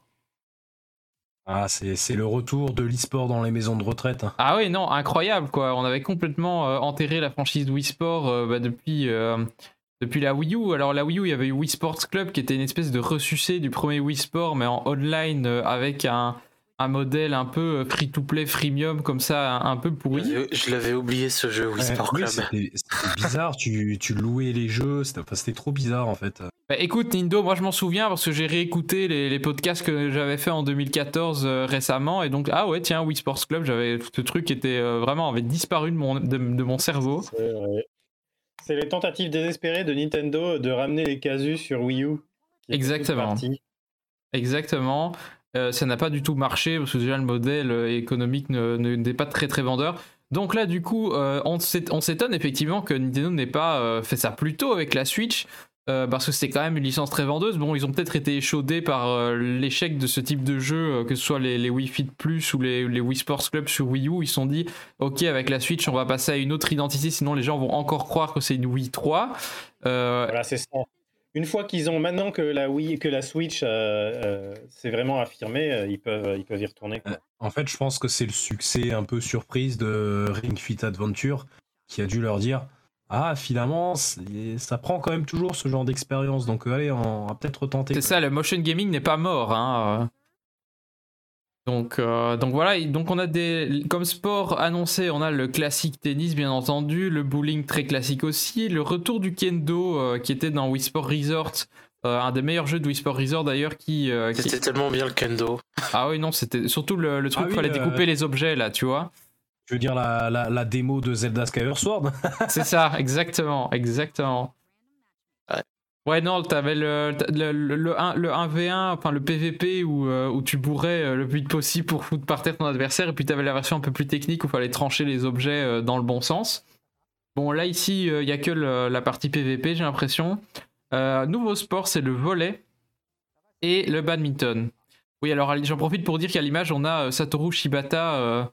Non, c'est c'est pas Shibata, c'est c'est Koizumi. Mais pourquoi j'ai mélangé les deux? Moi aussi, Mais oui, moi aussi, mais ça oui, fait c'est ça, sur- Twitter, tu me parlais de sur Twitter, tu me parlais de Shibata. Ouais, non, mais- J'avais dit. Ko- Mais parce que je croyais que c'était Koizumi. Enfin, en fait, je t'explique. que- Je croyais que c'était Koi. À la base, j'ai vu Koizumi et j'ai vu ah ouais, écoute Koizumi toujours en forme. Et puis après, je me suis dit mais non, d'habitude c'est Shibata qui fait le mariole comme ça. Et donc j'ai corrigé parce que je me disais que c'était Koizumi qui présentait, alors que non, pas du tout. C'est pas Koizumi, c'est euh, je sais plus comment il s'appelle. euh, vous allez m'aider. Shinya, Shinya Takahashi. Shinya euh, Takahashi, voilà. qui est, qui est Moi, le, chef de Nintendo euh, et, de- et oui, studio- EPD. et EPD, voilà, donc euh, la, place que Miyamoto avait euh, il y a plus de 10 ans. Voilà. Et C'est vrai que moi, c'est un des mi que j'ai vu qui me faisait penser à Satoru Shibata. ouais, c'est possible. Mais euh, donc, euh, effectivement, là, du en coup, scène sur l'image. euh, qui ressemble Ah, ouais, beaucoup à- Moyen. Là, du coup, c'est Koizumi qui, euh, qui reprend un peu le rôle fun qu'avait euh, qu'avait tenu Iwata, évidemment, lors des premiers Nintendo Direct, et euh, Shibata qui a pris sa succession, qui avait assez disparu hein, dans les directs depuis, depuis que Shibata avait quitté son poste et que c'était Koizumi, justement Koizumi qui avait repris. Mais là, il joue un peu la caution fun. Moi, je trouve ça plutôt chouette. Ça donne un peu de. Ouais, c'est ça, ça donne un côté un peu décalé euh, au Nintendo Direct, et je trouvais que c'était un peu ce qui manquait aussi des, autres qui étaient très euh, très lisses quoi voilà euh, sans surprise euh. c'est vrai. Moi, moi, moi, moi, j'étais content quand j'ai vu apparaître ce truc. Bon, sur la fin, du coup, c'était un peu long quand même, euh, j'ai trouvé. Mais euh, c'est bien qu'ils refassent un peu quelque chose de, de plus chaleureux dans les Nintendo Direct. exactement On avait eu aussi euh, la petite blague de Bowser. Bon, c'était pour le 3. Pour le 3, ils font toujours des trucs un peu oui puis le sympas. 3 c'est Nintendo of America donc c'est pas tout à fait euh, enfin voilà C'est vrai. donc euh, donc ouais donc je reprends évidemment sur les nouveaux sports donc on a le volley on a le badminton et on a le foot hein, euh, qu'on peut voir à l'image euh, en ce moment Euh, le foot qui se joue avec la sangle de Ring Fit hein, vous aviez mentionné Ring Fit tout à l'heure bah, effectivement ils ont mis à profit la sangle la sangle de cuisse euh, on va dire euh, de Ring Fit qui permettra de jouer au foot Euh, bon, est-ce qu'il n'y a pas un peu une redite avec le Mario Foot? J'avoue que deux jeux de foot présentés dans le même direct, ça fait un peu bizarre, mais, euh, mais soit. Je sais Pas ce que vous en Ouais. pensez. Honnêtement, euh, Oui. Un peu, personnellement. Mais... Ouais, et puis bon, le golf, évidemment, qui était, euh, qui était absent euh, pour l'instant, euh, va arriver en mise à jour. hein. Le golf, c'était quand même aussi un des meilleurs sports. c'est un sport sur lequel j'ai passé pas mal de temps quand même sur... Surtout sur Wii Sport Resort qui incluait déjà les, le parcours du premier Wii Sport avec une maniabilité beaucoup plus précise. Donc voilà. Par contre, aussi, si j'ai bien compris, pour le bowling, il y a un mode, tenez-vous bien, Battle Royale. ah ouais? Euh, ben, apparemment, oui. Un mode de Battle. Royale. C'est, si j'ai bien cru comprendre, t'as un mode survivant avec des éliminations de joueurs.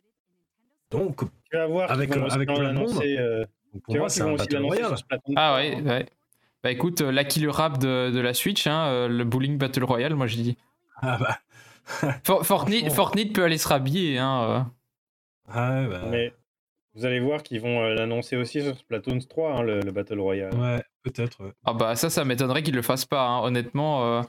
Là, s'ils veulent un peu concurrencer les Fortnite et compagnie, euh, Splatoon, ça s'y prête, euh, ça s'y prête vraiment bien en plus. Mais après, il faut des serveurs assez robustes aussi, hein, parce que c'est euh, 100 joueurs sur la même map, c'est autre chose. Hein, euh.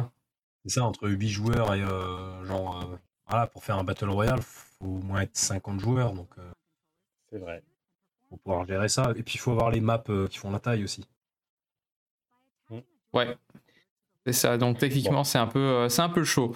Euh, oui, bon, je notais quand même, bah, effectivement, la disparition d'Emi parce que euh, c'est quand même un des, Ah, les un des éléments d'identité euh, importants. De... Oui, oui, bon, oui, non, on va nuancer, mais l'identité, Ah. des- l'identité de la série des Wii Sport, Wii Fit, Wii Play, etc. c'est- Enfin, pas, pas Wii Fit, mais euh, c'était l'Emi. et là, les personnages se font vraiment très. Euh, très, euh, lambda quoi on dirait on dirait des clones de Wii Sport style Go Vacation alors oui effectivement les mi sont toujours intégrés dedans parce qu'on en voit un ou deux mais enfin c'est vraiment plus du tout au cœur de, de l'identité euh, graphique quoi ça je trouve un peu dommage quand même En fait, ce que je trouve bizarre, c'est d'avoir le cul entre deux chaises. C'est d'un côté, tu- Exactement, ouais. tu, tu mets des mi que toi tu peux importer. On le voit quand t'as quand t'as Shibata et Takahashi qui, qui font le volleyball, tu, tu les vois leur modèle mi. Mhm. Mais tu vois que euh, les autres, euh, les, les PNJ, quoi, c'est euh, c'est des personnages, euh, ouais, un peu sans. Enfin, en fait, Sans personnalité, qui- quoi, ouais. c'est- Mais en fait, c'est le mélange des deux qui est bizarre. Ouais, ouais, je suis tout à fait. Aut- Je veux dire, si, vous voulez virer les mi, autant virer les mi pour de vrai, quoi. Ouais, en fait, on dirait, on dirait des avatars Xbox. Enfin, je suis désolé, mais ça vrai. ressemble à rien leur personnage, quoi. Ouais, bah, ils voulaient euh, mettre d'autres persos. Enfin, en effet, je pense qu'ils voulaient que les gens ne se sentent pas obligés de, obligés de créer un Mi pour jouer au jeu, quoi. Oh, et bon, là, fran- oui, bon, c'est vrai que effectivement, les Mi étaient euh, déjà fort en retrait. euh, bon, déjà sur Wii U un petit peu, et euh, effectivement sur Switch, il- la, la création de Mi- l'éditeur Mi a carrément disparu. Euh, mais il subsistait dans, euh, dans, dans un ou deux jeux, dont- not- notamment dans Smash Bros. Effectivement, au final, Smash Bros, c'est la dernière licence où les Mi euh, ont une certaine présence. Mario Kart, ils sont encore là dans le Deluxe? Toujours. Tu peux, tu Oui. peux jouer euh, l'avatar. euh, tu, tu peux jouer personnage euh, mi, ouais. Ouais, bah écoute, euh, d'accord. Euh, et voilà, on note euh, que euh, un euh, playtest sera aura lieu donc le 19 et le 20 février, qui permettra donc de tester gratuitement le jeu et à Nintendo de tester les serveurs. Pour ceux qui ont Gratuitement aussi. gratuitement Voilà. si tu as le Switch Online, ce qui n'est pas mon cas, donc je ne le testerai pas. Sauf, sauf si je prends l'abonnement familial de Rifalgot, hein, on s'arrangera Oui. en privé, hein, n'est-ce pas? On négociera les, la- les, les- comment la- l'agence matrimoniale, euh, les, alliances familiales, tout ça, euh, comme dans Train Strategy. Euh, voilà, donc on enchaîne. On enchaîne avec Taiko no Taitsujin, donc fameux jeu, fameuse licence très très très populaire au Japon de jeux de rythme. Et là, je vais laisser Gunman en parler parce qu'apparemment il est fan hein, Gundam et Taiko. hein. Et voilà, euh, jeu de rythme euh, donc euh, très simple. hein, on utilise un tambour avec deux types de notes. Et donc, on avait déjà eu le droit à un opus sur Switch avec Drum and Fun, qui, est toujours alimenté en DLC. Et donc, c'est une nouvelle itération avec un mode scénarisé, un nouveau mode 4 joueurs sim- simultanés et un nouveau, un nouveau système euh, pour euh, l'achat de DLC, puisque cette fois-ci, on ne pourra plus les acheter indépendamment, mais ce sera uniquement via abonnement. Euh, ce qui est plutôt intéressant parce que moi, le Drum and Fun, ça fait, ça fait 3-4 mois que je l'ai. J'ai tout de même dépensé peut-être un peu plus de 150 euros en DLC, donc ça commence à douiller. Moi, j'étais intéressé par cette série et en fait, j'ai vite découvert que toutes les musiques qui m'intéressaient vraiment, elles étaient en DLC et que c'était pas vraiment pratique de pouvoir choisir un morceau spécifique, que tu obligé de prendre tout le pack et que du coup, comme j'aimais bien plein de morceaux séparés, j'étais obligé de prendre plein de packs. J'ai fait le calcul, je me suis dit, bon, la flemme d'acheter ce jeu. Non, mais Oui, surtout- 150 euros de DLC, c'est énorme quoi. Il y en a combien euh? Oh, il y en a beaucoup, mais c'est un euro la piste ou c'est quoi les tarifs à peu près? Quasiment, c'est un euro la piste, et puis euh, après, tu as des packs t'as- tu trouves 3-4 pistes dedans, et puis ça coûte 5 euros. Quoi. Ouais, putain, c'est Ouais. c'est cher, hein Pas donné. Ah ouais. Ouais. ouais. Et, et donc, et donc l'abonnement, tu dis, c'est un truc, tu auras l'abonnement euh, annuel ou mensuel et tu auras accès à tous les DLC, c'est ça? Ouais, c'est ça. Et bon, alors ils annoncent euh, quelque chose comme. euh, alors, ils n'ont pas communiqué sur les tarifs encore. Ah bah, Euh, donc bon, suspense, hein. euh, Ouais. ça pourrait douiller aussi, hein. Bon, Et il y a l'accessoire aussi vendu avec ou euh, c'est ça peut se jouer sans ou comment ça marche? Alors, ça peut jouer sans. Ils nous avaient sorti euh, l'accessoire uniquement euh, en Europe et au Japon, euh, mais qui est pas terrible du tout. Hein. C'est Ah. faut vraiment taper comme un bourrin dessus pour euh, que la note soit prise en compte. Donc, euh, si vous habitez en appartement, c'est c'est niette. Donc c'est très bien d'y jouer avec euh, les, les, les Joy-Con du coup. Ouais. Ça fonctionne bien. Ça fonctionne. Euh, après, il y a aussi le motion control qui là est, enfin, qui est dégueu. Donc, euh, Ah, non, non, avec les boutons, bouton. c'est très bien. Ouais. Ah ouais, c'est c'est dommage pour le motion control parce que là, ça ferait vraiment comme sur les Ouais. bornes d'arcade, quoi. Ah bah oui. La seule solution, c'est Ce d'acheter sera- le tambour à 500 euros. Et tenter. 500 euros, c'est une blague? Non, non, c'est pas une blague. Putain, mais c'est 500 euros. c'est Ah, mais lucratif ce truc. l'accessoire- L'accessoire de base, il est- c'est pas ça. Euh, Il coûte pas 500 euros l'accessoire. non, non, il coûte, euh, il coûte euh, 30 euros. euh, C'est c'est un Oui. accessoire, c'est fait par Ori. Euh, mais pour l'instant, il est plus fabriqué en France. Il faut l'acheter, il faut l'importer du Japon. Et ça, des tarifs, c'est c'est plus intéressant. hein. Vraiment, c'est un truc que tu utiliseras peut-être deux ou trois fois. Et puis après, ça, sera rangé dans un coin, dans un coin de la pièce parce que c'est vraiment pas pratique. Bon, bah, faut jouer au bouton, quoi. Ok. Acheter un vrai tambour. Mais attends, c'est un nouveau jeu, donc peut-être que ce sera mieux fait cette fois. J'espère. Enfin, en tout cas, faudrait, faudrait que je repasse à la caisse pour un tambour. Et là aussi, ça, ça commence à, ça commence à douiller. Et si j'ai bien compris, c'est la première fois que ça sort du Japon aussi. Euh, alors, euh, le Drum and Fun était sorti chez nous euh, en boîte avec le tambour. Et puis, il y a aussi le- la version PS4 et la version Xbox qui a été annoncée il n'y a pas longtemps, qui sont sortis. Ben voilà, donc euh, pour, euh, pour conclure sur ce Taiko no Taitsujin, euh, donc on passe à la suite et la suite c'est euh, donc euh, Triangle Strategy. Alors la présentation a été extrêmement rapide dans ce Nintendo Direct. C'était plutôt un rappel que le jeu sort le 4 mars, hein, donc la sortie est proche. Voilà, vidéo de vraiment 35 secondes juste pour euh, rappeler euh, que le jeu existe et qu'une démo est, est sortie avec le prologue. Euh, donc j'ai eu l'occasion de jouer au premier chapitre, en tout cas je fais le premier combat, j'ai pas eu le temps de faire les trois chapitres que Ah, comporte la démo. Euh, J'avais joué à la première démo parce que le jeu me hypait beaucoup, donc on rappelle que Triangle Strategy, le concept du jeu, donc c'est un RPG tactique euh, avec un gameplay qui se rapproche des Final Fantasy Tactiques ou un petit peu moins des Fire Emblem, mais enfin ça reste euh, du tactical quoi, et euh, surtout un côté scénaristique très prononcé avec euh, des embranchements ou en tout cas des différentes valeurs. Je ne sais plus lesquelles elles sont. Je sais qu'il y a le pragmatisme, il doit y avoir le courage et, je ne sais plus lequel est le troisième. Enfin, en tout cas, il y a trois valeurs différentes et donc vous serez mis face à euh, des dilemmes ou euh, parfois juste des, euh, lignes de dialogue où euh, vous devrez choisir une ligne euh, en fonction de votre personnalité ou juste de la personnalité que vous avez envie de donner à votre personnage et en fonction de, des choix que vous ferez. Euh, ça pourra amener des embranchements dans le scénario. On se rappelle dans la première euh, démo, par exemple, euh, il y avait Roland qui était, qui on, on posait un ultimatum avec un personnage qui s'appelait Roland, qui était un prince et que on demandait de livrer, et donc on avait le choix de le livrer ou de pas le livrer. Évidemment, ça c'est un choix énorme.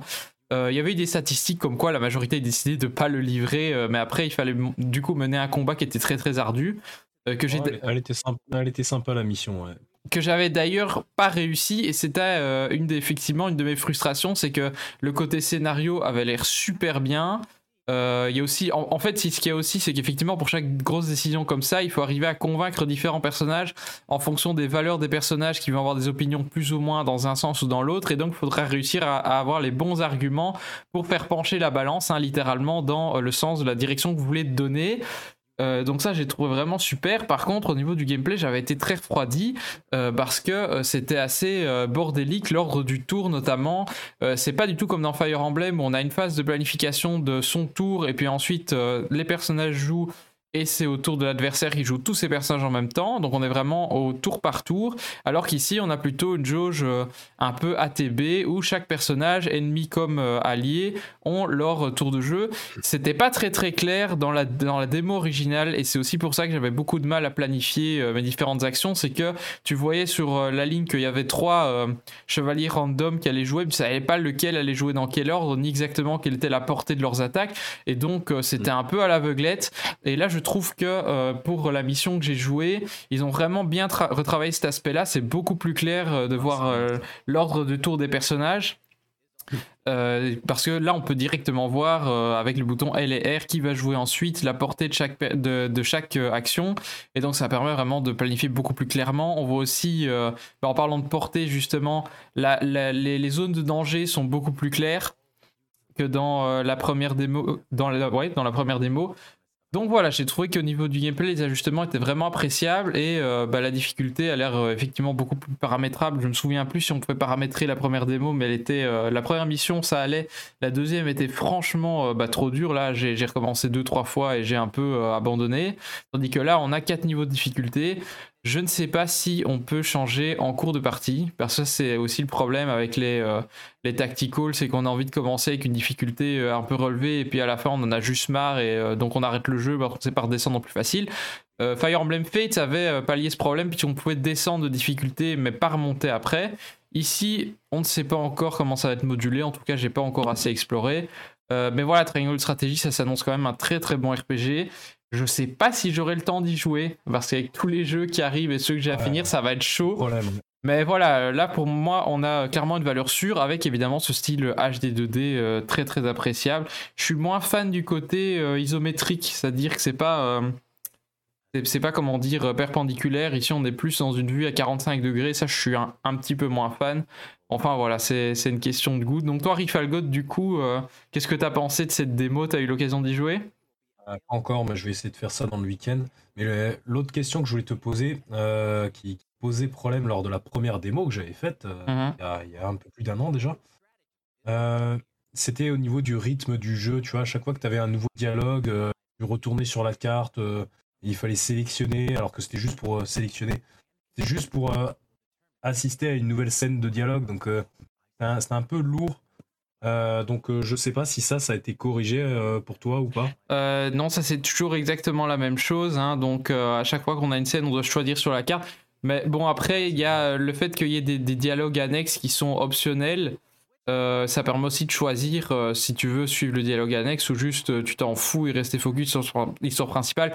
Bon, euh, je pense que ça a quand même de l'intérêt de suivre les, euh, de suivre les dialogues annexes. hein. Euh, ça devrait peut-être limite être imposé, mais enfin pour ceux qui veulent peut-être... euh, c'est peut-être dans une optique de rejouabilité aussi, parce que vu que tu as plusieurs voix différentes, peut-être que certains joueurs qui ont euh, beaucoup de temps devant eux auront envie de- d'essayer différentes réponses, faire différentes voix, et là effectivement de pas se taper le dialogue optionnel, ça peut être appréciable.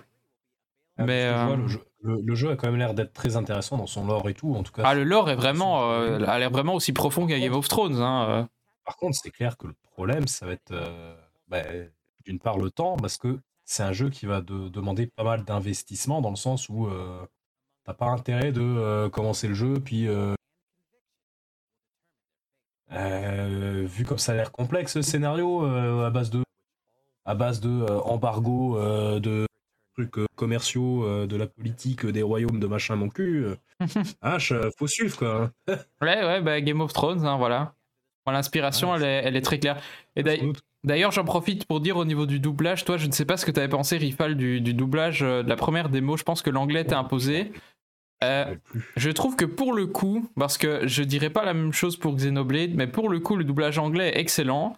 Et donc, euh, pour- donc là, j'avais commencé un petit peu un dialogue avec la version japonaise, et puis je suis repassé à la version anglaise parce qu'au final, euh, elle était, très- elle était vraiment classe dans la première démo. Et euh, ouais, c'est une version anglaise qui a de la gueule, quoi. Donc là, pour le coup, ça mérite d'être souligné. Le jeu est tout à fait jouable en version anglaise, et à la limite, je préfère même la version anglaise parce que je trouve que ça colle mieux que le lore médiéval, en fait, tout simplement. Ah ouais, peut-être, pourquoi pas. Euh, bah écoute, je, je verrai bien, je, je testerai quand même la démo, histoire de voir. On rappelle que c'est une démo, c'est un peu comme avec euh, Dragon Quest 11. C'est le début du jeu, donc c'est les trois premiers chapitres, et après on euh, peut continuer, ouais. C'est ça, c'est que tu peux save ta démo pour lorsque tu achètes. euh, voilà, T'as pas besoin de tout recommencer. Ouais, ça devient de plus en plus fréquent, euh, surtout chez Square. Bon, ça désacralise un peu, je trouve, le moment où tu insères la cartouche pour la première fois et que tu t'apprêtes à lancer le jeu, euh, comme Ça à te l'époque. permet de hein. prendre un petit peu d'avance quand t'as pas forcément, euh, quand tu sais que ça va être très long et que t'as pas forcément trop le temps. Sauf que euh, quand, quand tu es comme toi, euh, et qu'on a déjà Pokémon Arceus euh, qui est loin d'être fini, bon, euh, merde, euh, ça va être compliqué. Hein. Ah ouais, non, c'est c'est clairement euh, Arceus. euh, Bah, mais bon, moi je vais pas le poncer comme rétro. Hein. Je sais que rétro, lui, il a fini à 100% et il est en déprime post, euh, post légende Arceus parce qu'il a, il a plus rien à faire, le pauvre. euh, C'est euh, comme ceux qui font les 900 Korogu sur Zelda, là, tu vois. Oh non, non. Coucou Oh, oh, espèce de malade. Clusic, si tu nous écoutes. Euh, Ouais, ouais. Ça, voilà, c'est un jeu qui demande de l'investissement, mais euh, je pense que parmi tous les RPG qu'on a présentés ce soir, euh, celui-là est quand même un des deux meilleurs, avec évidemment la toute dernière annonce euh, dont on va parler. Voilà, alors la suite, c'est. euh, ce sont de nouveau quelques petites annonces. Euh, des annonces un petit peu moins majeures, mais enfin euh, qui plairont à certains. hein, euh. Spoilers, sp- no, no spoiler. Euh, donc tout d'abord on a le DLC de Cuphead qui va sortir sur Switch. Donc euh, Cuphead, euh, un jeu euh, qui a bien sûr sa direction artistique inimitable dans le style cartoon des années euh, 30-40. Euh, donc voilà, moi j'ai rien de spécial à, dire là-dessus. Je, trouve ça très joli, mais euh, pas joué. Ce que j'ai à dire, moi, c'est que euh, ça me hype vachement parce que c'est super joli, mais que je le prendrai pas parce que euh, vu que j'arrive pas à avancer au-delà de- des deux ou trois premiers niveaux du jeu de base, euh, bah, je vois pas l'intérêt de prendre le DLC en vrai. Je pense que si euh, Cuphead était euh, plus accessible, euh, je m'éclaterais beaucoup plus. Voilà, Mhm. c'est mon petit regret. Mais sinon, j'adore tout le reste. Musique, euh, euh, univers, euh, style graphique et tout. Voilà. Bah oui, écoute. euh, Cuphead, pour le coup, c'est le genre de jeu qui a l'air vraiment euh, super bon, mais que, que je m'interdis de faire parce que je sais que j'ai passé un très mauvais moment et que pour ma santé mentale, ça va, ça va pas être, euh, ça va pas être la joie, quoi. hmm. Comme on dit, on, Ouais. fait, on fait que perdre sur Cuphead. Ah ah Ouais, et donc par la suite, euh, donc on a rien à voir, on retourne chez du Nintendo. Euh, non, c'est vraiment décousu ce Nintendo Direct, ça part dans tous les sens. Donc c'est la mise à jour de Metroid Dread, hein, Metroid Dread qui est euh, pour beaucoup le jeu de l'année euh, 2021. Euh, en Et tout cas, le jeu Nintendo. totalement inattendue.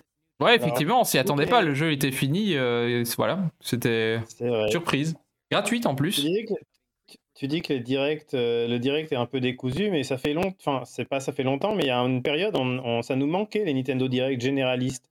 On en avait beaucoup qui étaient spécifiques et, euh, et, euh, et personnellement, bah, j'aime bien cette. Ah non, mais pour moi, le, le problème n'est pas qu'il soit Ouais, généraliste. pareil. Le problème, c'est que tu alternes une annonce Nintendo, euh, trois annonces tiers, deux annonces indépendantes, puis re-annonce Nintendo d'un quart d'heure, et puis des annonces tiers.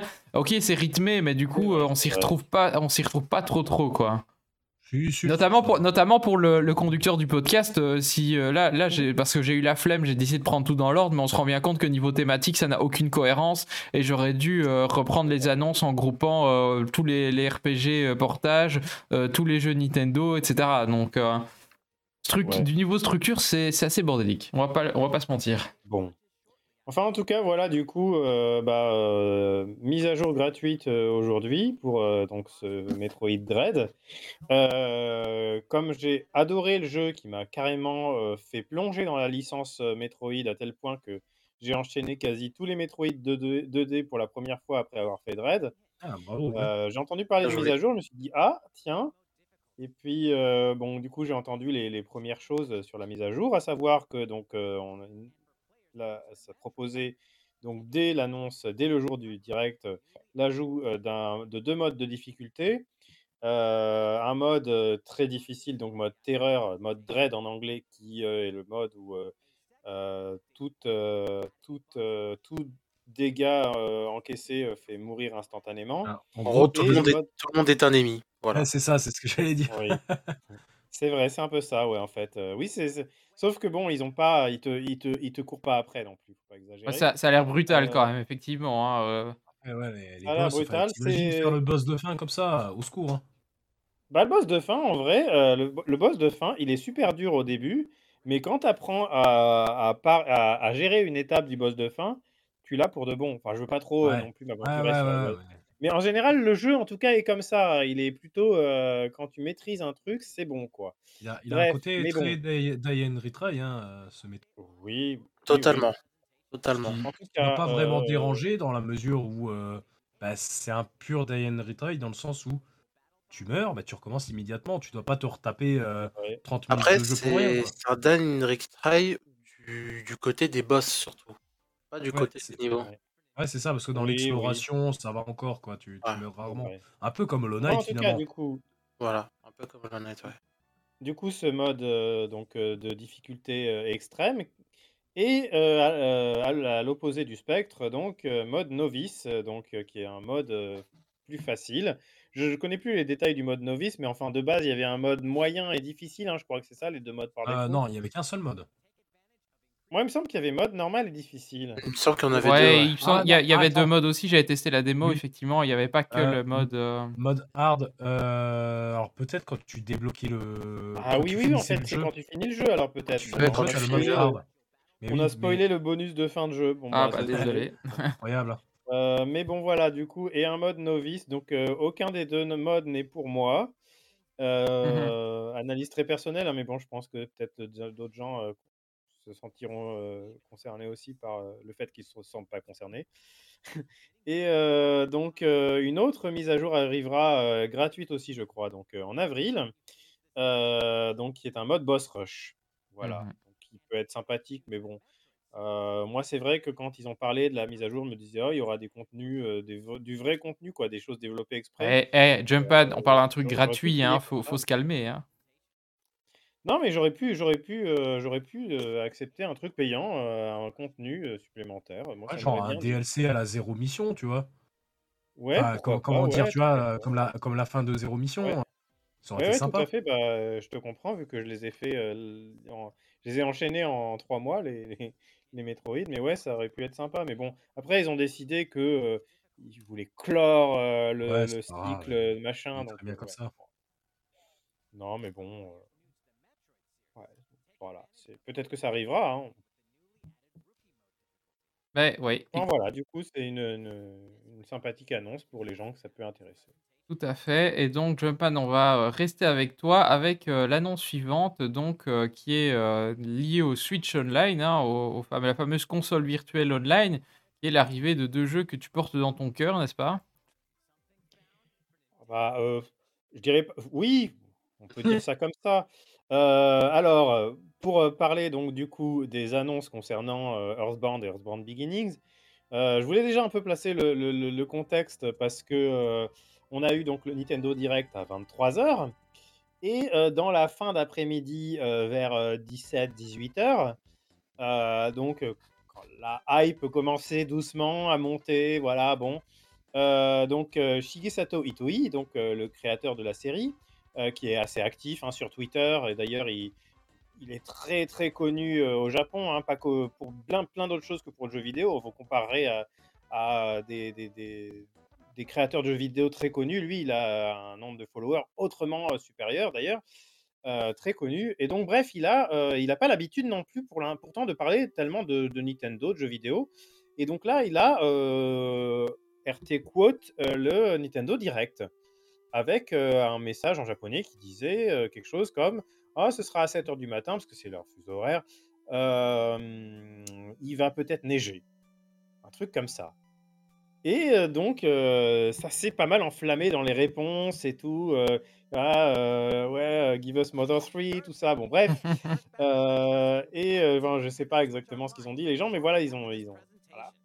Et donc, après ça, il a fait un deuxième tweet dans lequel il a dit ah, je vois beaucoup de- de- d'étrangers euh, qui euh, réagissent. euh, euh, c'est marrant, ça vous intéresse, vous, la neige, à to- euh, la neige euh, au Japon Mais euh? c'est c'est quoi la référence à la neige, du coup, pour, pour les béotiens Bah, comme bah, moi vous- je- Alors, bah, je, je- alors, et, et je vais pour juste pour finir le truc, il a posté ensuite un troisième tweet en parlant oui parce que la météo machin, en postant trois images, trois photos de la planète Terre. Donc la série Ah oui, Earthbound, évidemment. il y a jeux. On s'est dit, il y aura les trois jeux. Enfin voilà, c'est le truc. Enfin Mhm. bon. Alors du coup, euh, la neige, je sais pas s'il y a un lien avec la neige. Moi au départ, je l'ai compris comme l'expression il va neiger. Vous voyez, genre euh, il va neiger en enfer, quoi. Vous voyez l'expression pour dire euh, il va se passer un truc incroyable. Moi, Mhm. je l'ai compris comme ça. Après, dans la série, disons que les trois Mothers, c'est deux jeux, c'est trois jeux complètement différents, avec à chaque fois un héros différent, un monde différent, un peu, avec évidemment des constantes entre les trois jeux. hein, mais il y a une musique particulièrement qu'on retrouve dans les trois jeux, c'est une musique qui s'appelle Snowman. Et disons Ah. que dans les trois jeux, il y a au moins un endroit euh, dans la neige. Bon, voilà, après, c'est pas non plus, euh, je dirais pas que le symbole de la série, c'est la neige hein, non plus, mais Ouais. il y en a qui l'ont vu comme ça. Il y en a qui l'ont vu comme ça. Euh, bon, bref, dans tous les cas, ça n'explique pas, effectivement, et je n'ai toujours pas d'explication pourquoi il avait mis trois photos de planètes. C'est plus là mon truc. Parce C'était du bah, du coup, troll. hein. Je veux dire, le troll avec Mother 3, niveau-là. c'est devenu un sport national chez Nintendo. Ah, hein. euh, il- Je sais pas, dû- peut-être que parce que c'était pas que des planètes, c'était genre des, des cartes de température en fait, et donc peut-être que c'était un tweet premier degré, ou alors pour noyer le poisson. Ah bah, puisqu'on parle de bref. degrés, effectivement, c'était plutôt 0 degré. Hein. Ma, théorie, c'est qu'il devait, il devait y avoir Hideki Kamiya qui était à côté de lui, qui, qui dit Allez, vas-y euh. C'est pas faux, c'est pas faux. En tout cas, donc les vraies annonces euh, qu'on a eues, donc Earthbound, donc euh, Mother 2, euh, sur Switch, sur le Nintendo Switch Online SNES, accompagné de Earthbound Beginnings, donc qui est euh, le jeu euh, précédent sur NES, euh, donc euh, qui est un peu moins sorti euh, précédemment sur les, ressorties de consoles Nintendo, qui n'étaient pas sorties à l'époque sur la NES. euh. Bref, donc Earthbound Beginnings, euh, qui, qui- qui- qu'ils avaient tenté de sortir à l'époque de la NES, mais qu'ils, euh, qui était tout fini, qu'ils n'avaient jamais sorti. Sorti sur Wii U, enfin bref. Donc là, ils l'ont ressorti sur le donc, Nintendo euh, Switch Online NES. Et c'est tout, voilà, donc ils ont sorti ces deux jeux. Qu'ils ont, pour ils ont, euh, lesquels ils ont euh, alloué quand même un spot dans le Nintendo Direct. Moi, j'avais envie de vous poser une question. Est-ce que pour vous, cette annonce, c'est un événement en soi? Ah, J'ai envie de te dire, euh, c'est pas la première fois qu'ils ressortent ces jeux-là, du coup. Donc, euh, Ouais, quelque ouais, part, bien. est-ce que voilà, c'est ça. En fait, moi, je, je- quelque part, euh, je suis un peu, c'est vrai que je suis un peu surpris parce que quelque part, bon, il y en a eu plein d'autres grands classiques du jeu vidéo à sortir sur le Nintendo Switch Online. Je crois que aucun n'a eu euh, un, un segment dans un Nintendo Direct. Euh, Ouais, c'est vrai qu'en gé- en général, dans un semble, hein. Nintendo Direct, quand ils font des annonces de, de jeux pour euh, la Virtual Console ou ce genre de truc, c'est quand ils annoncent une nouvelle console, justement. Comme, Alors oui, comme quand oui, c'était et pour oui, annoncer la Super E. NES. C'est exactement ça. Et donc, il y en a, donc il y a des gens, et évidemment, évidemment, une marée de gens déçus euh, qu'il n'y ait pas Mother 3. Euh, c'est un direct international. Un Mother 3, il est déjà ressorti sur, euh, sur console virtuelle, mais au Japon, en japonais. Euh, bon, là, euh, il est sorti ni au Japon, euh, ni, bon, voilà, ni, ni en Occident. On a toujours eu donc Mother 1 et Mother 2, comme on les a toujours eu, Ouais, après, en anglais, souci, voilà. après, le souci, c'est Et, que il y a, y a plus de Virtual Console à et, l'ancienne. Maintenant, c'est un système d'abonnement et avec, voilà. euh, avec les consoles. Et il n'y a pas de, y a pas Et de, voilà. de trucs Et euh, voilà, Boy Advance, en fait. il y en a qui vont dire effectivement, mais euh, s'attendre à ce que Mother 3 arrive sur, sur cette annonce-là, parce que bah en fait, il y a le Nintendo Switch Online NES, le Nintendo Switch Online SNES, et c'est tout quoi. Donc c'est normal, ils rajoutent les jeux sur chacun des, des deux Nintendo Switch Online, et puis basta. Mais dans ce cas-là, pourquoi en faire un segment et une annonce aussi flamboyante, j'ai envie de dire, quoi? C'est ça aussi. C'est vrai que moi, je me disais, tiens, bah déjà, il, il tweet euh, trois fois la Terre. Euh, ensuite, bon, euh, il fait une euh, pré-annonce pour un, truc qui va apparaître dans un Nintendo Direct. Je me dis, euh, est-ce que est-ce que c'est un segment dans le Nintendo Direct juste pour annoncer Mother 1 et Mother 2, quoi? Bon, euh, ah, c'est bon, quoi. On les a déjà vus et revus. Bon, je dirais, on a peut-être, il y a peut-être que sur, sur Wii U qu'on a eu Mother 1 euh, en anglais officiellement, mais, mais c'est quand même pas non plus euh, de, quelque chose d'absolument Bah, exceptionnel. écoute, peut-être que c'est pour euh, donner du grain à moudre aux fans, pour leur dire regardez, la série existe encore, on l'oublie pas, et euh, vous avez peut-être un espoir, un, Ouais. un espoir fou de voir un jour Mother 3 euh, en, français ou un Mother que 4, hein, qui sait. hein. en anglais, parce que du coup, ils les ressortent qu'en anglais, mais c'est vrai que bah, c'est cool, du coup, vous me lancez à chaque fois sur ce que je, je- je m'apprête à dire, mais effectivement, au-delà de bon, la déception, moi, je vous dis, hein, je, on qualifie souvent de grand fan de la série Mother. Moi, je suis un grand fan de Mother 3. C'est un jeu à part, en fait. Vraiment, euh, moi, j'aime bien la série. euh, mais mon coup de cœur pour la série n'est arrivé que sur Mother 3, alors que j'avais déjà fait euh, Earthbound avant. euh, parce que bah, c'est un peu, disons, euh, comme euh, qui dirait, il y a des gens qui sont des gros fans de Majora's Mask parce qu'ils adorent euh, son, ambiance particulière, son gameplay, et qui sont pas forcément des grands fans de Zelda. Bah, moi, c'est peut-être un peu pareil. Bon, j'aime quand même euh, mon goût pour la série Mother euh, a augmenté depuis que voilà, mais j'adore particulièrement Mother 3 euh, pour ses qualités propres qui sont assez différentes pour moi des deux autres. Mais dans tous les cas, et puis ensuite, j'ai envie qu'il soit plus connu dans le monde, quoi, tout simplement.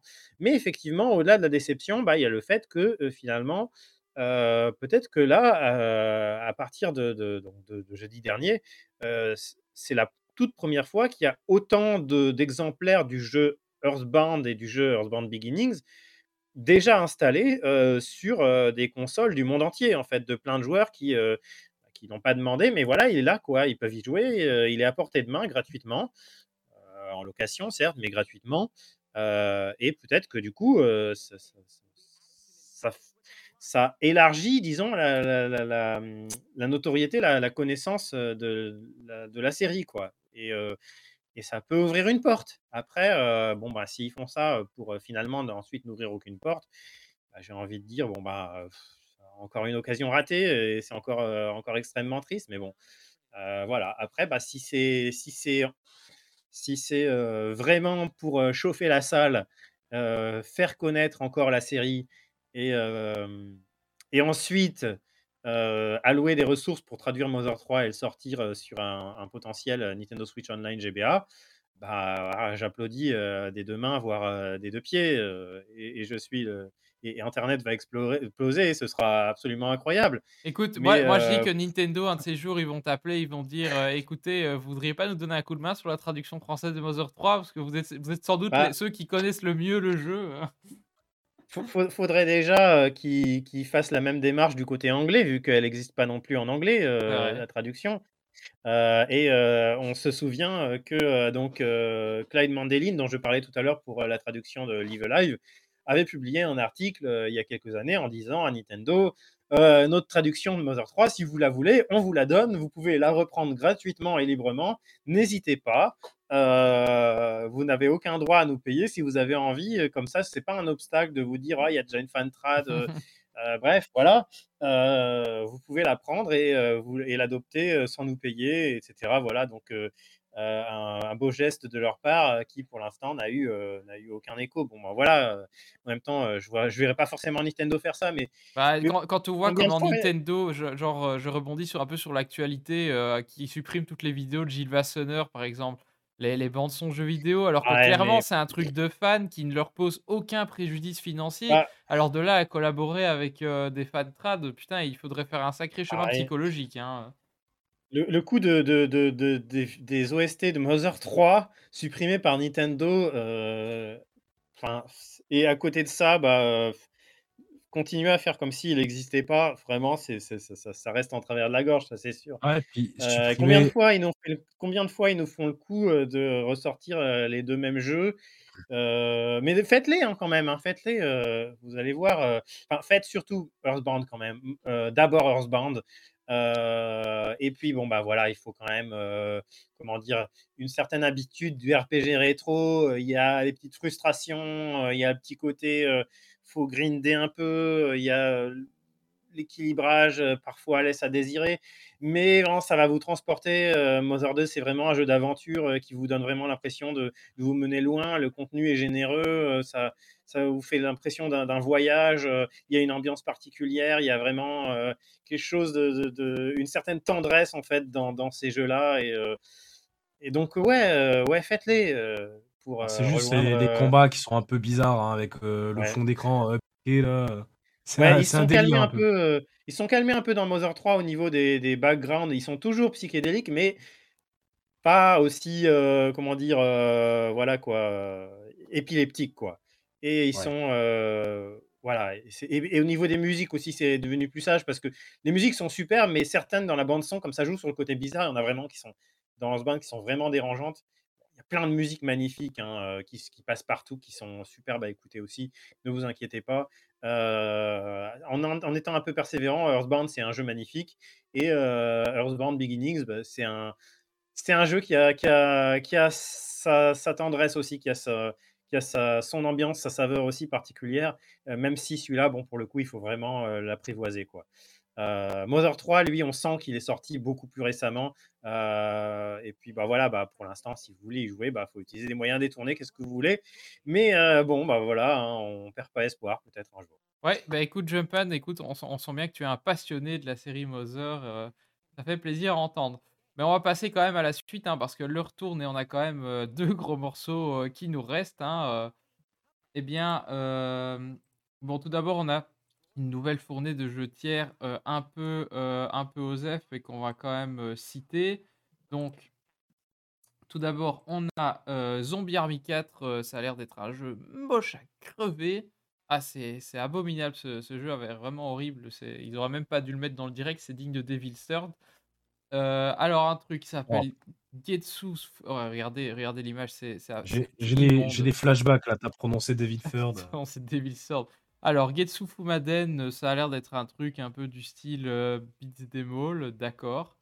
euh, avec une direction artistique un peu particulière, pourquoi pas, hein, dans le style jeu indépendant. On a Demon Slayer. Alors, Demon Slayer, on ne le présente plus, hein, c'est le phénomène manga euh, du confinement et post-confinement d'ailleurs, hein, qui a fait vraiment exploser le manga. et donc, pas étonnant qu'un jeu finisse par arriver. évidemment, il faut le temps de développement. Ils ne pouvaient pas prévoir que ça allait exploser comme ça. Euh, donc voilà, un jeu qui va sûrement se vendre, euh, même si euh, la qualité, euh, on ne sait pas si elle sera au rendez-vous, j'y connais rien de toute façon. Alors, on a Lego, Lego Games qui, qui est développeur hein, et qui, qui donc a, va sortir Lego Brawls, qui est un Smash Bros version Lego tout simplement. voilà, rien de plus à ajouter, hein, ça ça n'a pas l'air de casser des briques. Ha, ha, ha. On a Bravo. Two Points Campus. Alors, Two Points euh, Hospital, euh, c'était un petit jeu indépendant euh, de gestion d'hôpital assez barré qui avait fait pas mal parler de lui. donc, pour les fans, apparemment, c'était pas mal. Et donc, forcément, la version Campus débarque sur Switch. On ne sera pas étonné.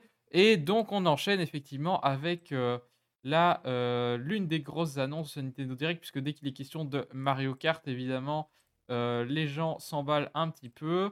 Et donc euh, Mario Kart, euh, Mario Kart qui n'avait pas eu de, mise à jour depuis fort fort longtemps.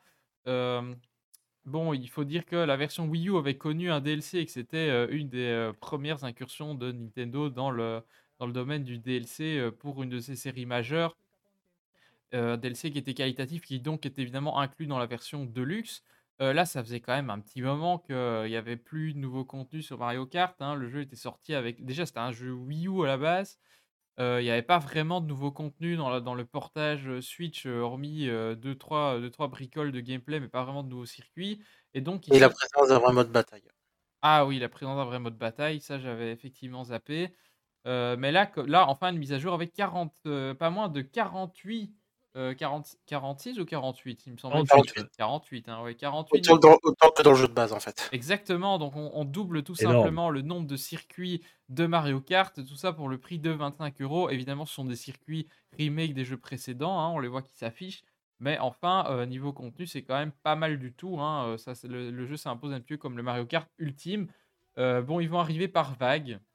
Euh, donc euh, voilà, ce sera un season pass et puis euh, les vagues arriveront au fur et à mesure. Mais enfin, il y aura quand même de quoi pas mal occuper les fans de Mario Kart, dont certains espéraient déjà un Mario Kart 9. hein. Les spéculations vont bon train sur les news. à chaque fois qu'il est question de Nintendo Direct, il y a souvent des gens qui disent quid de Mario Kart? Est-ce que le 9 va sortir? Bon, là, avec le DLC, on peut imaginer quand même que ce sera pas avant la, prochaine console. Donc finalement, finalement la, la Switch n'aurait pas eu son Mario Kart vraiment original. C'est c'est assez étonnant, mais, euh, mais voilà. Et donc la première vague arrive euh, bientôt, hein, c'est le 18 mars. hein, donc comme quoi, on a beaucoup beaucoup de choses qui arrivent avant le 3. Euh, le jeu, donc, je- on l'a dit, coûtera 25 euros et il sera également inclus dans le fameux pack additionnel du Switch Online qui, euh, qui s'étoffe un petit peu et qui commence euh, petit à petit à justifier son prix. Mais C'était pas évident au départ. Ouais, c'est con, hein, parce que. Moi, j'ai- donc, ça commence à ressembler à un peu à un Game Pass aussi. hein, Ouais, ouais, Ouais. le Game Pass à la Nintendo, tout à fait. Sans le sais, à la hein, base, mais- quand c'était annoncé, à la base, moi, je voulais pas le prendre, le, le- le pack euh, additionnel d'extension. Ouais. Parce que je m'étais dit, ouais, euh, le double du prix euh, pour juste des jeux N64, euh, j'en ai un peu rien à foutre. Et Animal Bah, Crossing, ça m'intéressait pas parce Ouais, que je joue pas au jeu. Et là, je vois les DLC Mario Kart. en- Ah merde! Bah, moi, je pense, je pense que je vais continuer à faire de la résistance pour l'instant. Pareil. Bah, c'est c'est vrai que s'il y a que le DLC Mario Kart qui t'intéresse, Ouais, Euh, c'est le prix du pack additionnel, donc euh, il faudrait Après, au moins que deux euh, trucs t'intéressent pour, euh, pour que ce soit rentabilisé. hein. Vous, que- allez voir que. Pardon. Ouais, je, je disais juste, faut pas oublier que le, le- le prix euh, du, du, euh, du online, pardon, du pack additionnel, tu le payes chaque année. Donc les 20 balles en plus, les 20 balles de surcoût, c'est chaque année. Alors que là, il y a juste un DLC qui t'intéresse et 25 tu payes. Point barre. Surtout Ouais. qu'en plus, les, les circuits ils arriveront jusque 2023. Donc, euh, Fin 2023. fin 2023. C'est loin quand même. hein. Pratiquement deux ans. Non, mais Je dis, vous bon, allez voir 25. que, Ouais, le jour où, où le, où le Switch Online Extended inclura la GBA euh, et ce que vous Oh imaginez, je vais voir flou, je vais tout de suite euh, le prendre. Mais bon. On n'y est pas encore, mais bon, on verra. Euh, pour revenir à Mario Kart, euh, moi je me disais, euh, c'est- super euh, au niveau rapport qualité-prix, mais moi je me- j'ai un peu des craintes, je me demande si c'est pas un peu des courses au rabais, passez-moi l'expression. ah. Bah, niveau graphique, euh, la refonte, elle, elle est bien Ah, non. présente. Tu vois qu'ils ont quand même tout remodélisé. Hein, donc, euh, C'est pas, euh, c'est pas remodélisé pour la, pour la Switch, c'est remodélisé, re- remodélisé pour la version Mario Kart Tour, non? C'est que des circuits qui sont passés à travers Mario Kart Tour, si Ah, sérieux pas. Ouais, enfin, semble, hein. Mario Kart Tour, il n'y a Et- pas, il y a pas possible. autant de circuits. Bah, je crois qu'il y a, y a- je crois que si, en fait. Je crois que toute Si, la a première vague, c'est des circuits qui sont, qui sont rétro et qui sont en- ensuite passés sous la moulinette de, de Mario Kart Tour. Oui, oui, oui. Alors bah, après- après, euh, c'est hein. c'est pas vraiment des mauvais circuits, mais je pense que euh, bah déjà, il y a un style graphique Mario Kart Tour qui est un peu style mobile, un peu avec des, un côté un peu boudiné, un peu rond partout, euh, qui s'adapte aux petits écrans, euh, qui n'est pas forcément four- euh, fourmillant de détails. Alors j'imagine bien qu'ils vont mettre à l'échelle quand même pour un grand ah écran. les textures, etc. Oui. J'espère qu'ils vont un peu Mais, retravailler ça quand même.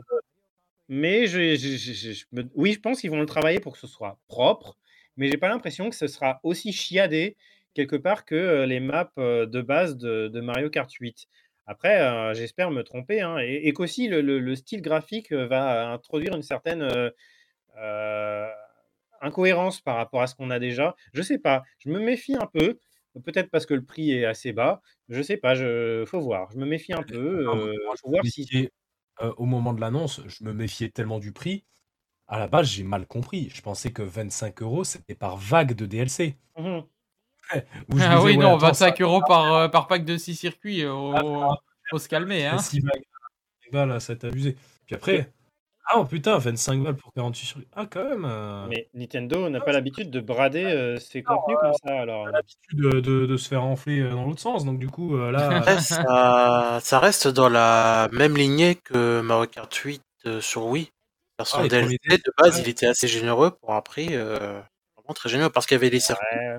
Il y avait les Ouais, personnages même- aussi. Ouais, mais même par rapport à ça, euh, les prix sont complètement cassés. C'était que- quelque, cho- quelque chose comme 8 euros pour euh, 8 circuits. C'était- C'était 12 euros pour 16 circuits. Ouais, 12 euros pour 16 circuits. Là, c'est 25 euros pour euh, 46 circuits. C'est enfin, c'est hallucinant, quoi. On se rend Ouais, pas compte. En plus, ça, ça me faisait marrer parce que je voyais beaucoup de réactions euh, sur euh, Twitter qui et ça scandaleux, sachant que j'ai vu un tweet en pas cher. Ouais. particulier- j'ai vu un tweet en particulier qui disait que ça coûtait moins cher d'acheter ce DLC de Mario Kart euh, 8 Deluxe plutôt que d'acheter le pack personnage de Diddy Kong dans Mario Kart Tour qui coûte 40 euros. Oh putain. Non.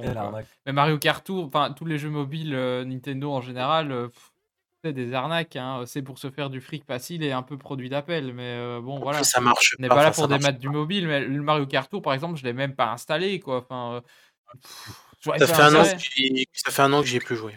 C'est bien d'ailleurs euh, de ne pas avoir joué à Mario Kart Tour, c'est que là, je vais découvrir quelques circuits. Tu Bah vois, oui. euh, on a vu la liste d'ailleurs des, des premiers de la première vague, les... on sait c'est lesquels. Et du coup, je crois qu'il y en a deux ou trois de Mario Kart Tour, donc ça va faire des tout nouveaux circuits pour moi qui n'ai pas joué. à. Donc c'est cool. Ah oui, Bah, bah, le fait qu'il y ait des circuits ouais. de Mario Kart Tour, ça me laisse un bon espoir pour qu'il y ait l'un de mes circuits préférés, tout opus confondu, le Flipper ou LG. ah Ouais, bah, oui, c'est- ah oui, clairement. Ça, c'était le meilleur de la DS, celui-là. La Il y a bon espoir qu'il le soit. hein. 40 Enfin, 48 circuits quand même. hein. Ah oui, non. Là, là s'il n'y a pas les circuits cul dedans, déjà, il y a le supermarché Coco qui était assez chouette. Le Royaume Champignon, je sais pas s'il est dedans, mais ça aussi, c'est un incontournable de la version Wii. Enfin, il y a Euh, oui, quelques circuits comme ça. Le Cap Koopa, il était très bien. L'usine Todd de. Ah, le de ah, le c'est vrai, je Cap oui, oui, incroyable, c'est circuit. Le bois vermeil, le bois vermeil. Ah oui, le bois vermeil. Ah là là, tant de Je souvenirs. pense qu'ils vont, je pense qu'ils vont 3DS. capitaliser sur, euh, sur euh, les millions de casuals qui ont acheté une Wii. Ils vont mettre des circuits Wii pour attirer les gens. hein. Oh, je sais Genre, pas si. euh, je- ouais, pour- les, les- les vieux casus comme nous qui avions joué euh, il y a euh, 15 ans la version Wii. euh. Des circuits sympas quand Il y a même. certainement plein de gens qui ont, qui ont, euh, qui ont eu une Wii à l'époque et qui n'ont pas de Switch. hein, euh, C'est c'est certainement possible. hein. Ou des gens qui étaient pas nés à l'époque de la Wii. euh. Ouais, oui, bah, il y en a, il y en a, effectivement. Mais euh, déjà, euh, 48 circuits, ça correspond à ce qu'il y a actuellement dans le jeu, non C'est ça? Oui, c'est ça, Euh, c'est doublé compris. tout simplement le nombre de circuits. Donc c'est doublé. Euh, on regarde un jeu comme Mario Kart 64, euh, des circuits, il y en a un total de 16. Bon, bah voilà. C'est c'est- c'est un- En fait, c'est- moi, j'ai- pour l'avenir de la série, j'ai un petit peu peur euh, de, de l'effet Smash Bros Ultimate. C'est-à-dire que là, on est un peu sur Mario Kart 8 Ultimate. Ultimate, ouais, ouais, ouais. c'est vrai Et que. euh, c'est bizarre de repasser à un prochain Mario Kart qui aura que 32 circuits. Oui, Là, mais c'est ce que sera les 32 nouveaux circuits, donc euh, voilà. Il y a toujours le, le pack de circuits rétro avec, mais euh, Ouais, Là, c'est sais que les circuits. Imaginez s'ils ajoutent encore d'autres personnages. De toute façon, je vais vous dire, c'est pas le nombre de circuits qui compte, c'est la qualité des circuits et, euh, et, du- et du gameplay. hein, donc, euh, ouais, Et Mario Kart 8 a un excellent gameplay, donc du coup, euh, pour ouais. moi, c'est le meilleur des mondes. Hein, le, le, le- Ah, mais c'est sûr. on hein. euh, je suis content. Hein. Mais pour les prochains Mario Kart et Smash, enfin, si, si prochains Smash il y a, euh, de toute façon, il faudra qu'ils trouvent une recette euh, Ouais, vraiment différente, qui s'écarte un peu de. qui fasse des choses originales pour pour pas souffrir la comparaison, quoi. Hmm. Bah voilà, écoutez, je pense qu'on a dit beaucoup de choses sur ce DLC Mario Kart 8, hein, euh, et euh, ceux qui l'essayeront auront certainement l'occasion d'en reparler. Et ben, on va enchaîner donc sur la euh, toute dernière, euh, mais non des moindres, annonce de ce Nintendo Direct. Je parle bien sûr de roulement de tambour. Ah oui, j'adore Roulement de tambour, super jeu. Ah ouais, ouais, attention. Euh. Tac, tac, tac. euh. Voilà, voilà. Bon, vous savez quoi? Je vais balancer la version avec les voix Jap. Bravo, bravo. Bravo, ouais. La version Ah, custom, euh, bah, la version custom par mes soins du trailer que je réservais pour le générique de fin, mais on va directement la balancer.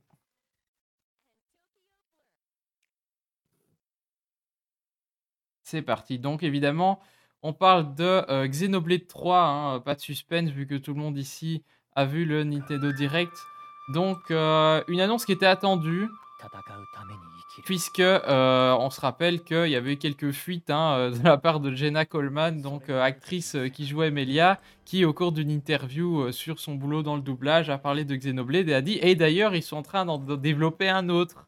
Et on s'est dit ah on n'était pas au courant, ils l'ont pas annoncé. Il a dit ah quoi euh, il n'était pas annoncé, oups alors. Et donc oui effectivement c'était c'était pas confirmé, mais c'était pratiquement sûr que euh, effectivement euh, il allait y avoir un nouveau Xenoblade qui allait être prochainement annoncé. Et deuxième information, que Melia était dedans évidemment, puisque c'est la, la doubleuse de Melia, et qu'on se doute bien qu'elle n'aurait pas été informée du projet si Melia euh, n'en faisait pas partie. Euh, donc, euh, donc voilà, on, a enfin du, Xenoblade 3 qui est, euh, qui est arrivé. On l'attendait effectivement dans ce Nintendo Direct. hein. Moi, je ne vais pas vous mentir, j'ai eu pas mal de pas mal d'attentes par rapport à ce jeu. Première, première image, c'était pas le logo de Monolith. Puisque d'habitude on a le logo de Monolith Soft qui arrive et là on sait directement ce que c'est. Et là effectivement ils ont peut-être voulu ménager un peu plus ce suspense en mettant bah, une annonce du personnage principal jouant de la flûte. Mais euh, bon personnellement euh, j'ai eu un petit doute pendant quelques secondes, mais j'ai très rapidement compris qu'il était question Ah de oui, Xenoblade. Dès, que- dès que tu vois la scène de guerre avec le titan Ah oui derrière, non là c'est bon, assez- euh, c'est assez Monolith, clair.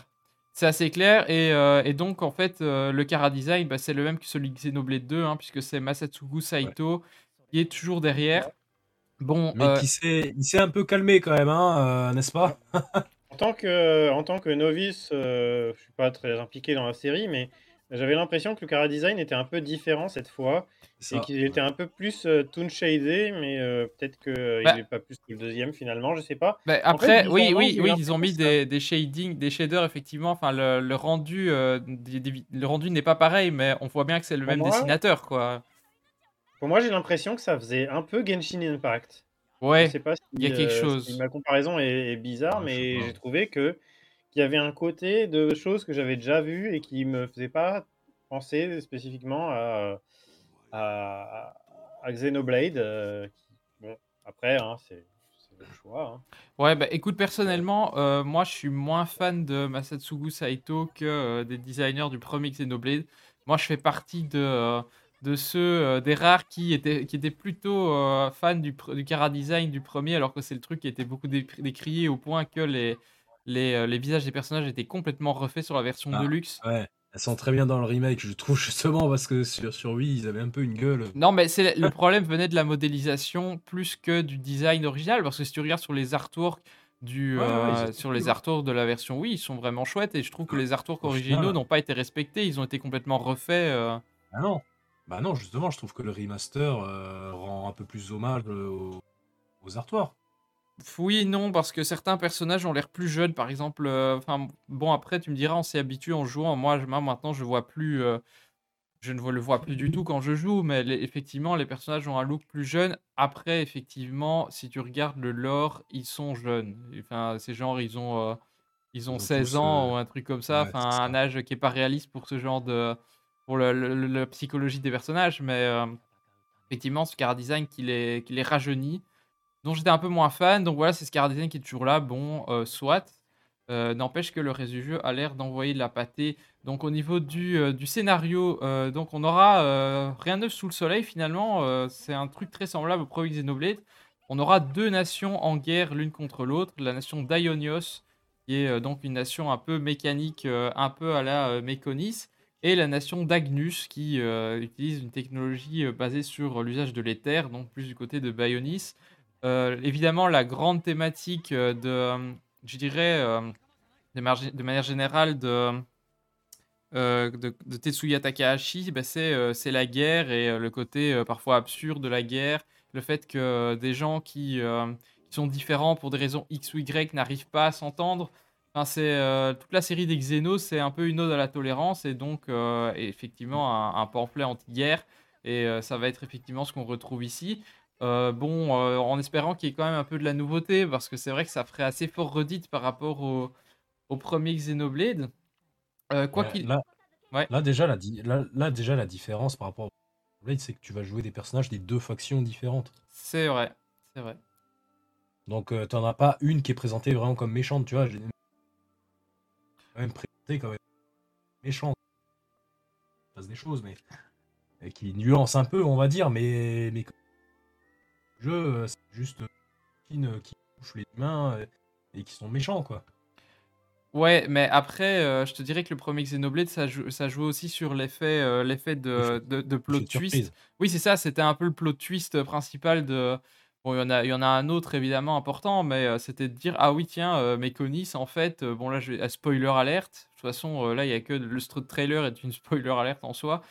Euh, spoiler. Alerte, euh, en fait, euh, chez, chez Mekonis, ben, euh, il y a un peuple qui a rien demandé, qui veut pas être en guerre, et finalement, cette guerre, c'est un peu une manipulation euh, qui fout tous les peuples dans la merde, euh, comme la guerre de manière générale. hein. En gros, c'était ça le, le propos. Et donc, Shulk, au départ, qui était vraiment dans l'idée, je vais me venger, c'est eux qui ont tué, qui ont tué Fiora, je, je vais leur faire payer, etc. Au fur et à mesure, on voit bien que sa psychologie, il évolue, qu'il est plus tant que ça dans l'esprit de vengeance, qu'il veut la coexistence pacifique. Et donc c'était ça euh, vraiment le cheminement psychologique quoi. Alors qu'ici comme tu dis euh, ils sont euh, en guerre dès le départ et bah, j'ai hâte de voir effectivement comment euh, comment ces factions opposées vont se retrouver euh, vont se retrouver ensemble euh, à cohabiter. C'est vrai qu'il y a un, un potentiel intéressant de dynamique au sein du groupe. On va voir comment tout ça se met en place. Donc au niveau puis- ouais. Ouais, puis l'autre question, bah, je, je sais pas si t'allais en parler, mais bon, bah, on voit ce qui se être dans, dans des espèces de, cas, enfin, je sais pas qui. euh, enfin, elles sont- toutes les deux, tu les vois dans des espèces de grosses structures, un peu comme dans le 1, euh, quand, quand, je sais plus son nom, là, dame machin truc, là, euh, se prépare à contrôler Méconis, tu vois. Je sais pas si tu vois la, exactement la scène. Ouais, attends, parce que ne, ne va pas trop vite en besogne. Oui, donc j'allais dire que au niveau du lore, hein, c'est sans doute de ça que tu vas parler. Euh, Ouais. On est donc clairement dans une suite de, à la fois de Xenoblade 1 et de Xenoblade 2, puisque euh, évidemment, euh, de nouveau spoiler alerte sur Xenoblade 2, mais à la fin, à la fin du 2, on se rend compte qu'il y a une connexion entre les deux mondes qui sont nés, qui sont nés de la même origine. Et euh, alors, je n'ai pas encore fait le DLC de enfin le, le chapitre supplémentaire de Xenoblade Deluxe, donc un avenir commun. Mais vu le nom, on se doutait bien qu'il allait être question de, de Alors- réunion entre les deux. Ouais, alors si tu veux, je, je peux, je peux t'en parler très rapidement. Mais sans, sans spoiler, hein, mais... t'attends pas à grand chose en fait. Euh, y a- fait. Vraiment, on pensait tous que ça allait teaser un truc euh, Mhm. et tout. En fait, euh, pas du tout. C'est... Il, il se passe pas grand chose, question scénario. euh. C'est sympa sans plus. hein. Ouais. Enfin, moi j'ai bien aimé pour la map, euh, pour les quelques quêtes à faire en plus. Le côté cohabitation des peuples qui m'a qui m'a fait euh, X à ce niveau-là. C'était sympa pour faire les quêtes et tout, mais euh, niveau scénario principal, c'est un peu osé. Mhm. D'accord. Bah, surtout que, surtout que, ce, que, ce, que cet épilogue il se passait dans une zone qui initialement était prévue dans le premier Xenoblade, mais qui au final. euh, Oui, tout à fait, les- l'épaule de Méconis, ouais, de Bionis, tout à fait, ouais. Qui avait été, euh, qui avait été retiré du jeu et que certains data miners avaient réussi à retrouver. Et euh, ouais, effectivement. Mais euh, donc voilà, tout ça pour en revenir à euh, donc cette idée de fusion des deux univers, hein, c'est confirmé par bah, déjà par Shinya Takahashi. Et puis on voit clairement dans le trailer bah, des éléments des différents titans. On voit clairement des éléments de Mekonis, des, des, titans du style Uraya et Gormoth qui apparaissent. Euh, les races également des deux jeux sont présentes. hein. On, a, euh, on a des high-end euh, du style euh, bah, Melia et, et également des Gormothois. euh, donc, au niveau des armes aussi, j'ai l'impression qu'on va reprendre pas mal de, choses à Xenoblade 2, hein, puisque le personnage qui ressemble à, Nia, qui s'appelle Mio, se bat avec des anneaux. On a également un autre personnage qui se bat avec un marteau, c'est vraiment le, on reconnaît exactement le même type d'arme, donc peut-être une proximité au niveau du gameplay, euh, ça c'est à voir. Les Nopons. Les Nopons, bien entendu, bien entendu. Et euh, d'ailleurs, j'en viens à me demander si c'est pas le jeu qui ferait le lien avec euh, Xenoblade X, parce que pour moi, Xenoblade X a un lien avec, avec le premier Xenoblade. Je peux pas penser le contraire. Euh, bon, déjà, il y a les Nopons, on sait pas trop ce qu'ils fichent là. Il y a un moment une référence dans, euh, dans les objets collectibles qui dit, euh, voilà, un truc qui représente les titans des temps anciens, où tu vois clairement la silhouette de Bionis et Mekonis. Le fait qu'il y a plein de mystères sur cette planète et qu'on les a pas résolus à la fin du jeu. Donc, je ne peux pas croire que Takahashi n'y a pas pensé, dans la mesure où Takahashi, c'est quand même le gars qui a imaginé 5 jeux pour Xenogears et qui a pu en faire que euh, 0,75 sur les 5. Xenosaga aussi, c'est une fresque énorme. Ici, il a dit que, euh, le jeu Xenoblade 3 avait été imaginé avant le développement de Xenoblade 2. Donc tout ça s'inscrit vraiment dans un univers cohérent qu'il a enfin les moyens de, développer. quoi. Donc, euh, donc moi je pense que euh, Xenoblade, X fait partie de, de tout cet écosystème. Est-ce qu'on aura le lien à la fin de, de Xenoblade 3 Moi je dis pourquoi pas. Ou bien alors euh, il faudra attendre un éventuel remaster de Xenoblade X que, certains attendaient maintenant. Personnellement, je m'y attendais pas parce que si on est dans la logique d'alterner un jeu, euh, un jeu inédit et un, euh, remaster, on avait Xenoblade Deluxe, donc ça allait pas être le tour de Xenoblade, de Xenoblade X en remaster évidemment. Donc pour rester un peu sur le lore, ben, on a la présence de Melia et de Nia, donc qui sont deux personnages de euh, Xenoblade euh, 1 respectivement Xenoblade 1 et Xenoblade 2 mais qui semblent être un peu possédées euh, comme les fascias. hein. Elles ne semblent pas vraiment être elles-mêmes.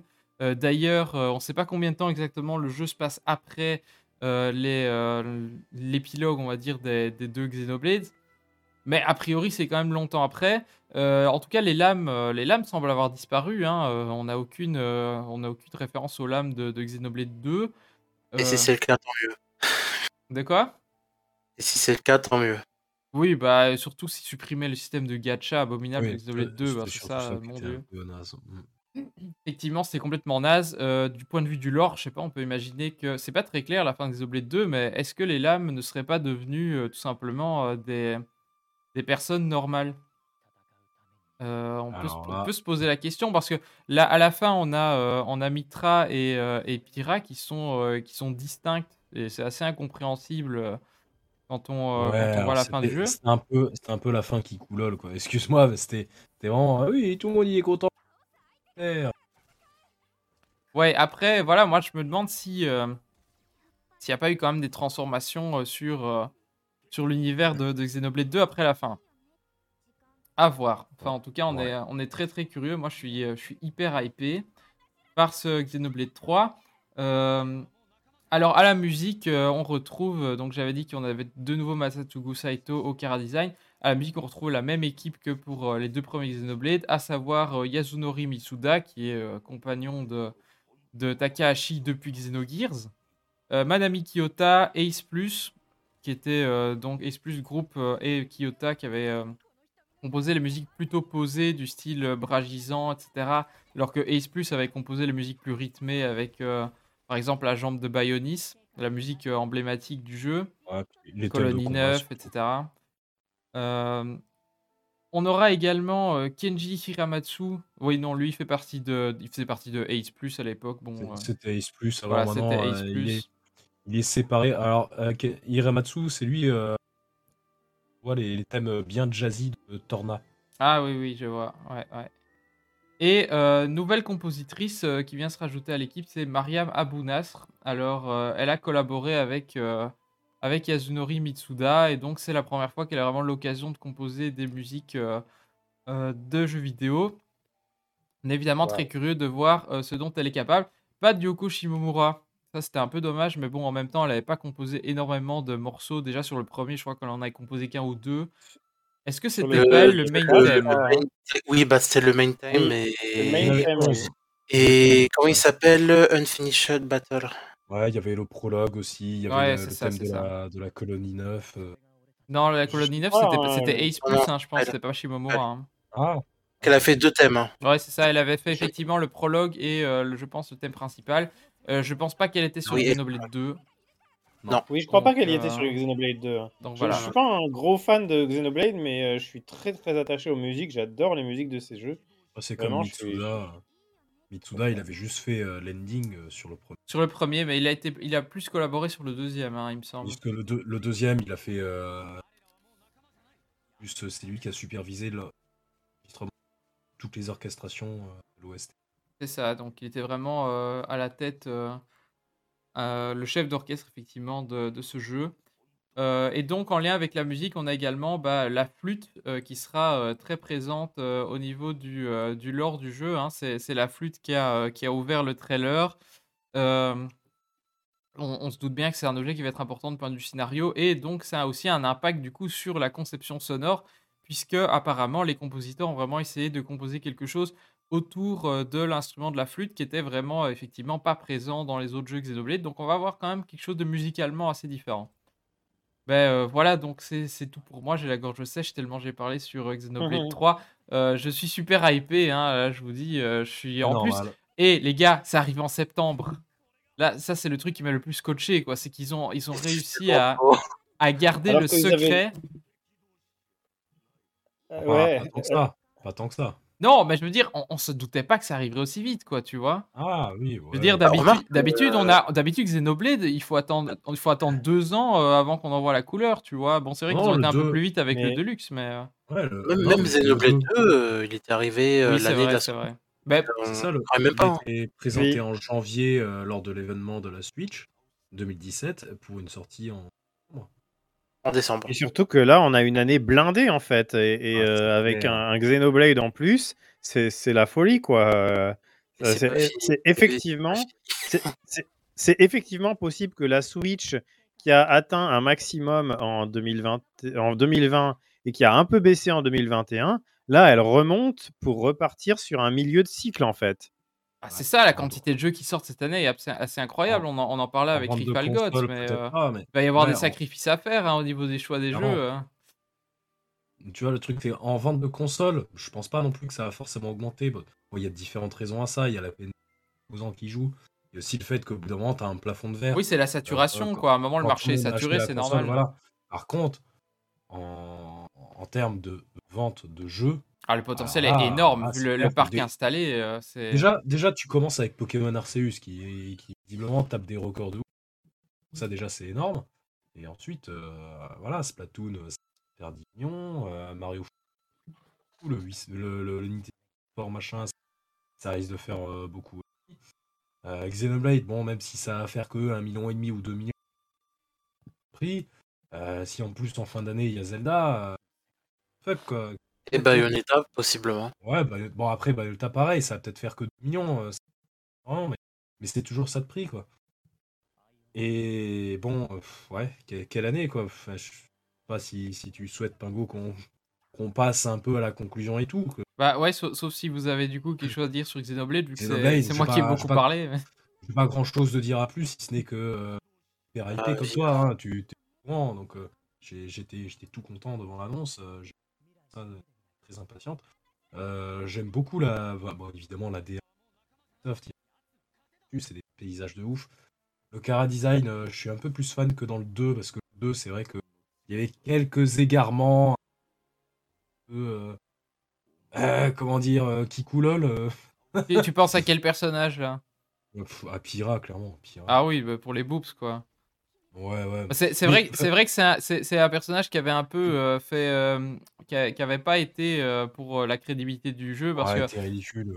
parce que pas mal de gens qui, qui ont jugé un peu Xenoblade sur sur les boobs de Pyra en se disant ouais c'est un jeu à pas de service y a- et tout alors que c'est un y a- jeu qui a une y énorme profondeur quoi. Oui, bien sûr. Après, il n'y avait pas que ça. Il y avait aussi la, la relation Rex-Pira qui.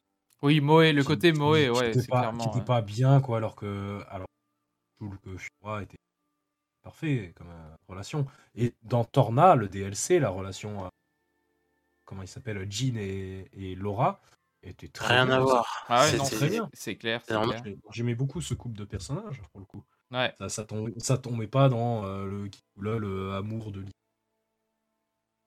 Et là, visiblement, on va être dans quelque chose d'un peu plus sérieux aussi. Donc, euh, moi, en tout cas, c'est quelque chose qui me convient bien plus.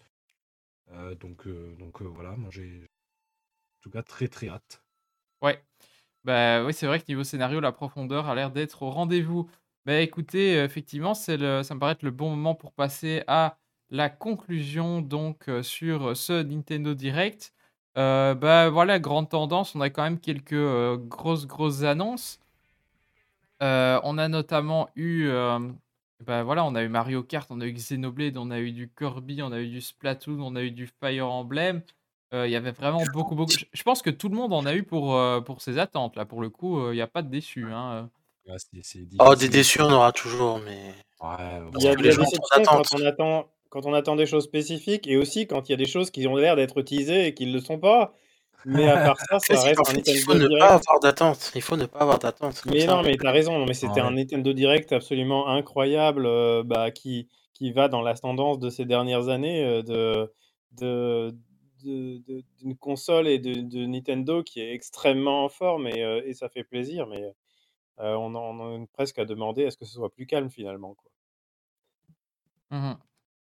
Euh, et bon, une des grandes tendances de ce direct, c'est euh, évidemment euh, les. Enfin, une grande tendance de la Switch en général, mais qui s'est vraiment fort incarné dans ce direct, bah, c'est les remasters. Hein, euh, je veux dire, euh, là, les, les remasters, les collections, etc. Il y en a, vraiment à l'appel et effectivement, c'est bien d'un côté parce que ça fait, ça fait beaucoup de jeux et d'un autre côté, bah, tous les jeux tiers, par exemple, bah, évidemment, la Switch ne sait pas rivaliser avec, la PlayStation. Enfin, moi, j'avais une discussion avec une, amie tout, à l'heure qui n'a pas de Switch et qui dit Ouais, voilà, la Switch, elle m'intéresse pas parce que les jeux qui m'intéressent, du style Elden Ring, les, gros, les gros jeux d'action comme ça, ils sont pas sur Switch. Ben, d'un autre côté, on a énormément de remasters, donc effectivement, ça permet aux fans de Nintendo qui n'ont pas joué euh, à, tous ces jeux parce que sur console euh, concurrente euh, de les découvrir, et ça, c'est vraiment très bien. Euh, et puis, il y, a un effet d'opportunité, évidemment, de la part de tous ces éditeurs euh, qui voient une façon de rentabiliser à bas prix leur, leur fonds de catalogue. Mais euh, c'est pas ça qui va euh, vraiment attirer un nouveau public non plus, quoi. Enfin, je sais pas si vous en pensez de cette mode des remasters, si vous trouvez ça bien ou que parfois il y en a trop. Ah, moi, à mon avis, ça a toujours été tant qu'il y a, tant qu'il y a des jeux originaux qui sortent, je vois pas le problème. C'est vrai qu'au niveau jeux originaux, on est plutôt gâtés. hein. ouais, Oui, pour le coup, oui, ça oui, va, quoi. Des vrai. jeux originaux, on a quand même ce qu'il faut, on va pas, faut pas déconner, quoi.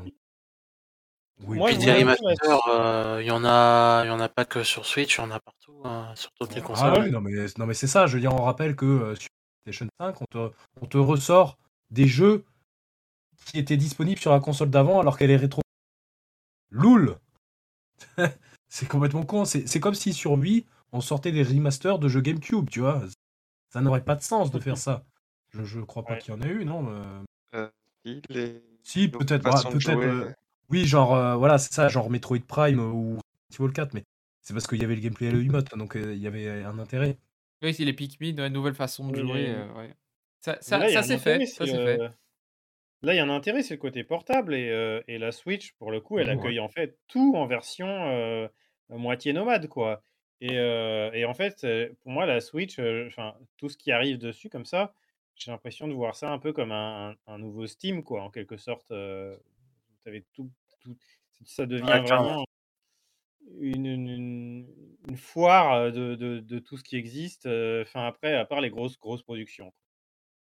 Ouais, mais c'est vrai que leur- faire de leur argument maintenant, c'est de dire regardez, on a ça dans notre catalogue. La plupart des annonces tiers que vous avez, même si on peut se dire ouais, c'est OZEF, c'est il y a 10 ans partout, c'est juste que Nintendo puisse dire ouais, mais maintenant on a ça dans notre catalogue. Voilà. Mhm. On a tout. Ty- Typiquement les portables. mais pas Mother 3. Oui, mais Ouais. typiquement les portables, Mais c'est ça, le tu vois, les, les-. Les portales, il y a des tas de gens qui disent bah ouais, j'y ai déjà joué il y a 10 Juste, c'est juste pour dire bah maintenant, c'est disponible sur Switch. Voilà, on l'a. Ouais, ouais, ouais. Tout à fait. Euh, ben donc voilà, mais c'est vrai que pour les, les nouveaux jeux tiers, à part Square Enix, il n'y a, a plus vraiment d'éditeurs qui se mouillent. Euh, Cap Capcom un peu avec les Monster Hunter. Mais voilà, Oui, c'est heureusement que. Nintendo a les, euh, a les, a les Tecmo, ouais. Mais du coup, c'est par les partenariats. Et du coup, effectivement, sûr, le risque, compte. le risque un petit peu, moi, ce que je crains, c'est que la tendance, elle est à la concentration et, et au rachat. Et euh, donc, on a Microsoft qui a racheté Activision. Euh, bon, c'est pas, c'est pas une grosse perte pour Nintendo, je vous le cache pas. euh, Il n'y avait pas grand chose. Hein. Les Guitar Hero, ça fait des siècles qu'il n'y en a pas un qui est sorti, par C'est exemple. même peut-être pas une perte. Hein. Microsoft a dit qu'il voulait. euh, Ouais, mais ça, ça je of n'y crois pas. Bethesda, leurs nouveaux projets euh, sont exclus Xbox, donc ça va juste être temporaire. Peut-être qu'ils vont continuer à sortir les Call of, etc. Mais on va pas se leurrer, les nouveaux projets après, euh, c'est vont sortir sur euh, exclus Xbox.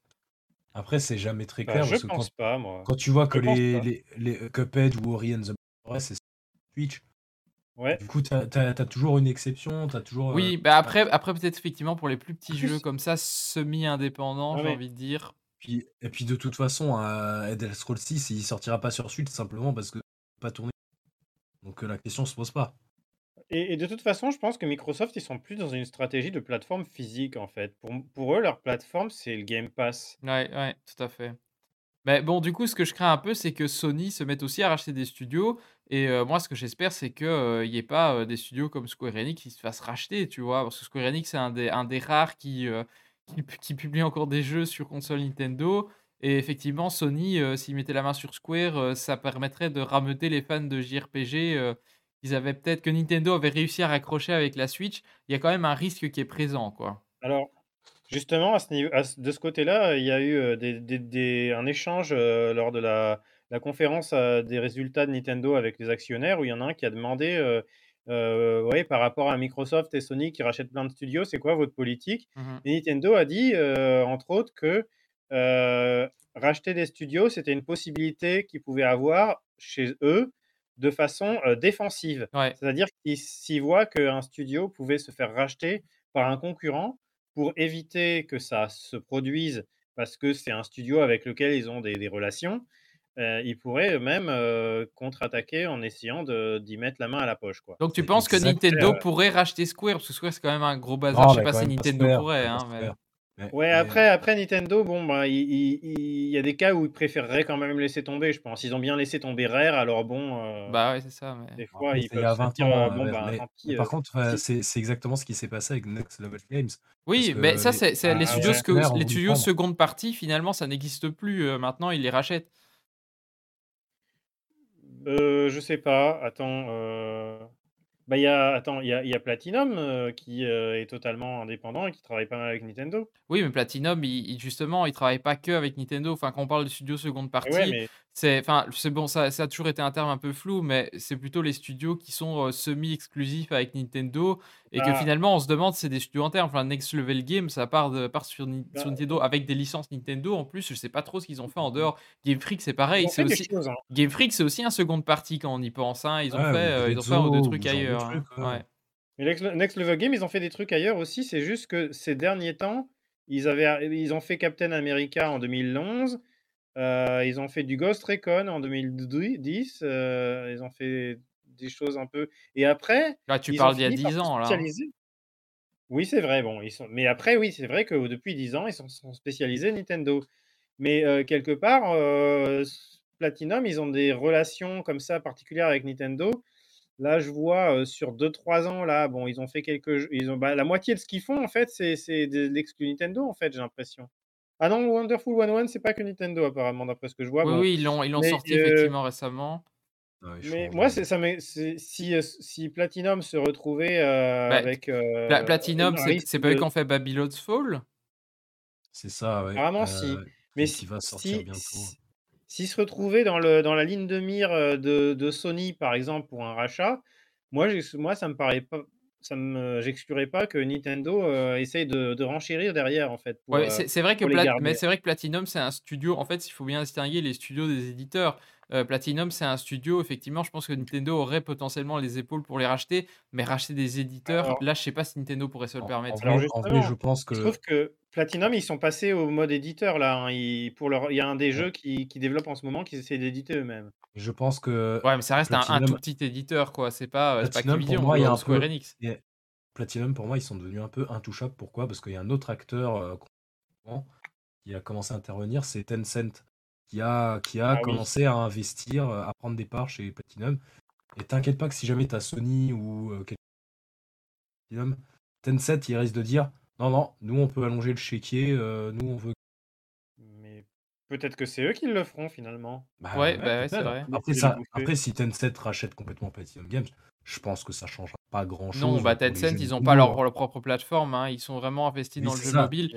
D'a d'ailleurs, je t'avoue que j'ai pas trop suivi l'expansion de Tencent ces derniers temps. Je sais de je sais que c'est devenu un énorme acteur, mais principalement grâce bah aux jeux oui. mobiles et en Chine. Donc je sais pas, Oui et vraiment dans le jeu console où ils en sont, hein, à Genshin sont Impact, heu ouais, ils sont un ils peu obligés de s'exporter. Ils sont un peu obligés de s'exporter en plus de la Chine parce que Chine, devient de plus en plus, heu, répressive par rapport de jeux Ouais. oui, oui, bah, le temps de jeu aussi qui est qui réduit à une heu, heure par jour pour les mineurs, enfin, c'est un truc de Ouais, dingue. bon, c'est bizarre ça. Ouais. ouais. Ouais, bah, sinon pour revenir au Nintendo Direct peut-être, Oui, ouais, c'est ça, pour mettre fin à notre digression. Bah, écoutez, on va conclure sur, un jeu à retenir, de ce direct. Allez, heu, Rifalgot du coup. oh, je je te laisse quand même pour toi le meilleur pour la fin, donc je veux dire Mario Football, hein, c'est j'ai vraiment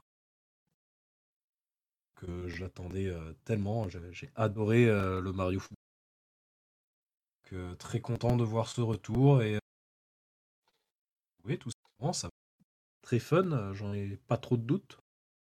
Mmh Bon, tu pas très bien entendu à cause des coupures, mais je pense que le message est passé. Ah, d'accord. Beh, du coup, toi Jumpman? Moi, je dirais que ça m'a fait une bonne surprise de voir les DLC de Mario Kart 8. Mmh Même si j'attends de voir, heu, comme je disais, j'avais quelques craintes, mais heu, mais 40, heu, 48 circuits comme ça, nouveaux sur un jeu où on se disait qu'on attendait le prochain, tellement, tellement, c'était fini. Bon, il se trouve que dans les ventes, c'était pas du tout le cas et en fait, je pense qu'ils ont fait le meilleur choix qu'ils avaient à faire. Mais voilà, c'est vraiment une bonne nouvelle, qui, qui donnera probablement envie de se replonger dans le jeu. D'accord et toi Nindo? Bah, comme tout comme Riff, heu, Mario Strikers parce que c'est pour le coup, c'est une licence, heu, qu'on s'attendait pas à revoir et ça fait bien plaisir de Mmh de le Mmh, revoir après, ticket aussi, ouais. heu, autant de temps, ouais. Ouais et enfin Gunman? Et ben moi, tout comme euh, Jumpman, euh, Mario Kart euh, 8, euh, même si ça balaye un peu mes, mes espoirs de voir euh, Mario Kart 9 euh, sur Switch. Bah, c'est ça Mais Mario Kart 9. Ouais, C'est aussi gros qu'un qu'un jeu Mario Kart, hein, finalement, c'est c'est ça. Et qu'on paye 25 balles. Oui, en plus. Enfin, à condition d'avoir déjà investi les 70 que j'ai pas Ouais, encore fait, voilà, hein, donc c'est clair, c'est clair. mais tu vois tu vois, c'est comme Smash, moi le le DLC Pyramitra, heu, j'ai trop envie d'y jouer, mais après il faut que je fasse un investissement de base et vu que, exactement comme Mario Kart d'ailleurs, c'est des jeux que j'ai déjà la version Wii U, au final, voilà, l'investissement est quand même élevé par rapport le Smash contenu en plus, tu vois? Après c'est vrai que Nintendo ça reste a ça reste quand même un jeu différent, donc ça passe encore. mais c'est vrai que Nintendo a fait quand même un sale coup aux possesseurs du jeu sur Wii U, hein. Ouais, non, Moi, j'ai eu de la chance, heu, j'ai réussi à me le me le faire offrir, heu, certains, heu, savent comment, le Mario Kart 8 Deluxe, et et donc effectivement, je me ferai après, après si j'étais à la place si j'étais à la place de Nintendo, je dirais peut-être aussi que le public, le grand public a fait un sale coup à Nintendo en n'achetant pas la Wii U. Oui. Ouais, bah, Ouais, mais après, c'est un peu à faute de Nintendo et de leur comme Oui, ça. Non, mais en vrai, je suis d'accord, bien sûr. Il y a des tas de choses qui allaient pas sur Wii. C'était pour, euh, pour un peu troller, hein, mais bien sûr, bien sûr qu'à Wii U. ouais. Ouais, évidemment, on va pas revenir sur la Wii U, Ah, évidemment. euh, on a fait suffisamment de débats euh, durant les. euh, Durant les, Ah les, là les là sept- là, les- les ah, dix le- dernières années sur la Wii U, là, on a Le quelques podcasts sur le Wii U, sujet. hein. va. à 10 ans, ouais. Le La Wii U qui 3 aura de 10 ans en 2015. novembre. Ouais, ouais, Oh ouais. putain, non, attends. Mais Si. oui, mais oui, Oui. oh putain. Tout à fait, tout à fait. C'est 10 chaud. ans, quoi. Et bientôt les 10 Ah, ans sera du ça sera peut-être l'occasion de reparler. Ah, mais bientôt les 10 ans du podcast, surtout euh, pour euh, janvier prochain. euh, je vous prépare, euh, je vous préparerai un Wow. truc aux petits oignons en podcast anniversaire. Ça, ça va être top. Et euh, ouais, et donc moi pour terminer, bah, mon annonce évidemment c'est Xenoblade 3. Hein, je vous le cache pas, euh, je suis inconditionnel des Xenoblade. Pour moi, Xen- le premier Xenoblade c'est mon jeu culte. Euh, le 2, euh, le 2 c'était très bien et le 3 me hype super fort. Donc voilà, euh, franchement là j'ai mon annonce de l'année là. Le 3 ils peuvent faire ce qu'ils veulent, j'en ai rien à cirer. Ce sera Xenoblade 3 et ce sera très bien. Bah écoutez, voilà, on va clôturer ici. hein. On a quand même fait deux heures et demie d'émission. C'est vrai que c'était bah, costaud hein. par rapport au dernier Nintendo Direct. Il y avait beaucoup beaucoup de choses à dire. J'espère que vous n'êtes pas ennuyés, que vous êtes encore debout. Euh, bah, je remercie évidemment euh, tous mes chroniqueurs euh, du jour qui de la soirée qui sont qui sont venus avec grand plaisir. Vous pouvez les suivre sur Twitter, hein, du moins pour la plupart. Donc toi, Rifalgot, c'est Rifalgot. Donc Jumpman, c'est JumpmanFR. Nindo, c'est at Nindo64. Et toi, Gunman, par contre, je ne sais pas si tu es sur Twitter. Non, je n'ai pas Twitter. Donc vous retrouverez Gunman sur Nintendo Master, évidemment. Euh, quant à moi, donc sur Twitter, c'est at euh, Pingoléon3000, Pingoléon3000, si vous préférez. Euh, et également le compte Twitter du podcast, arrobas Pingo Podcast. Euh, c'est ici qu'on se quitte. Euh, J'envoie le générique de fin et on se retrouve à une prochaine, probablement à l'E3, parce que je sais pas si j'aurai le temps de refaire un podcast avant. Mais enfin, voilà, au pire, on se retrouve à l'E3. Ciao, bye bye. Salut. Salut. En fait, je voulais mettre le trailer de Xenoblade 3 en, en fin, alors on va mettre le trailer de Xenoblade 3. Surtout que j'ai compilé une version de, euh, du trailer avec les voix japonaises et les sous-titres français, parce que les voix japonaises sont quand même vachement plus classe. Donc on voit le vrai générique de fin. 生きるために戦う戦うために生きる それが俺たちの世界。アイオニオンだ。なぜ君はその選択をしたんだ？倒す相手がいるから戦これが本当のお前なのかよ？うやっぱりこうなるんだ。もう敵同士じゃない。いいよね。時間たくさんあって。もう一度未来にかけてみないか？私らの彼らはもう仲間じゃない。奴の糧だ。目指せ。体験の突き立つ大地。お前らの本当の敵を倒すために。今ここにある命君だけに背負わせはしない。この瞳の日時計が満タンになったからって。なくした気持ちは満たされねえんだ。日時計破壊しましょう世界にあだなす存在。塵一つ残さず消し去りなさい。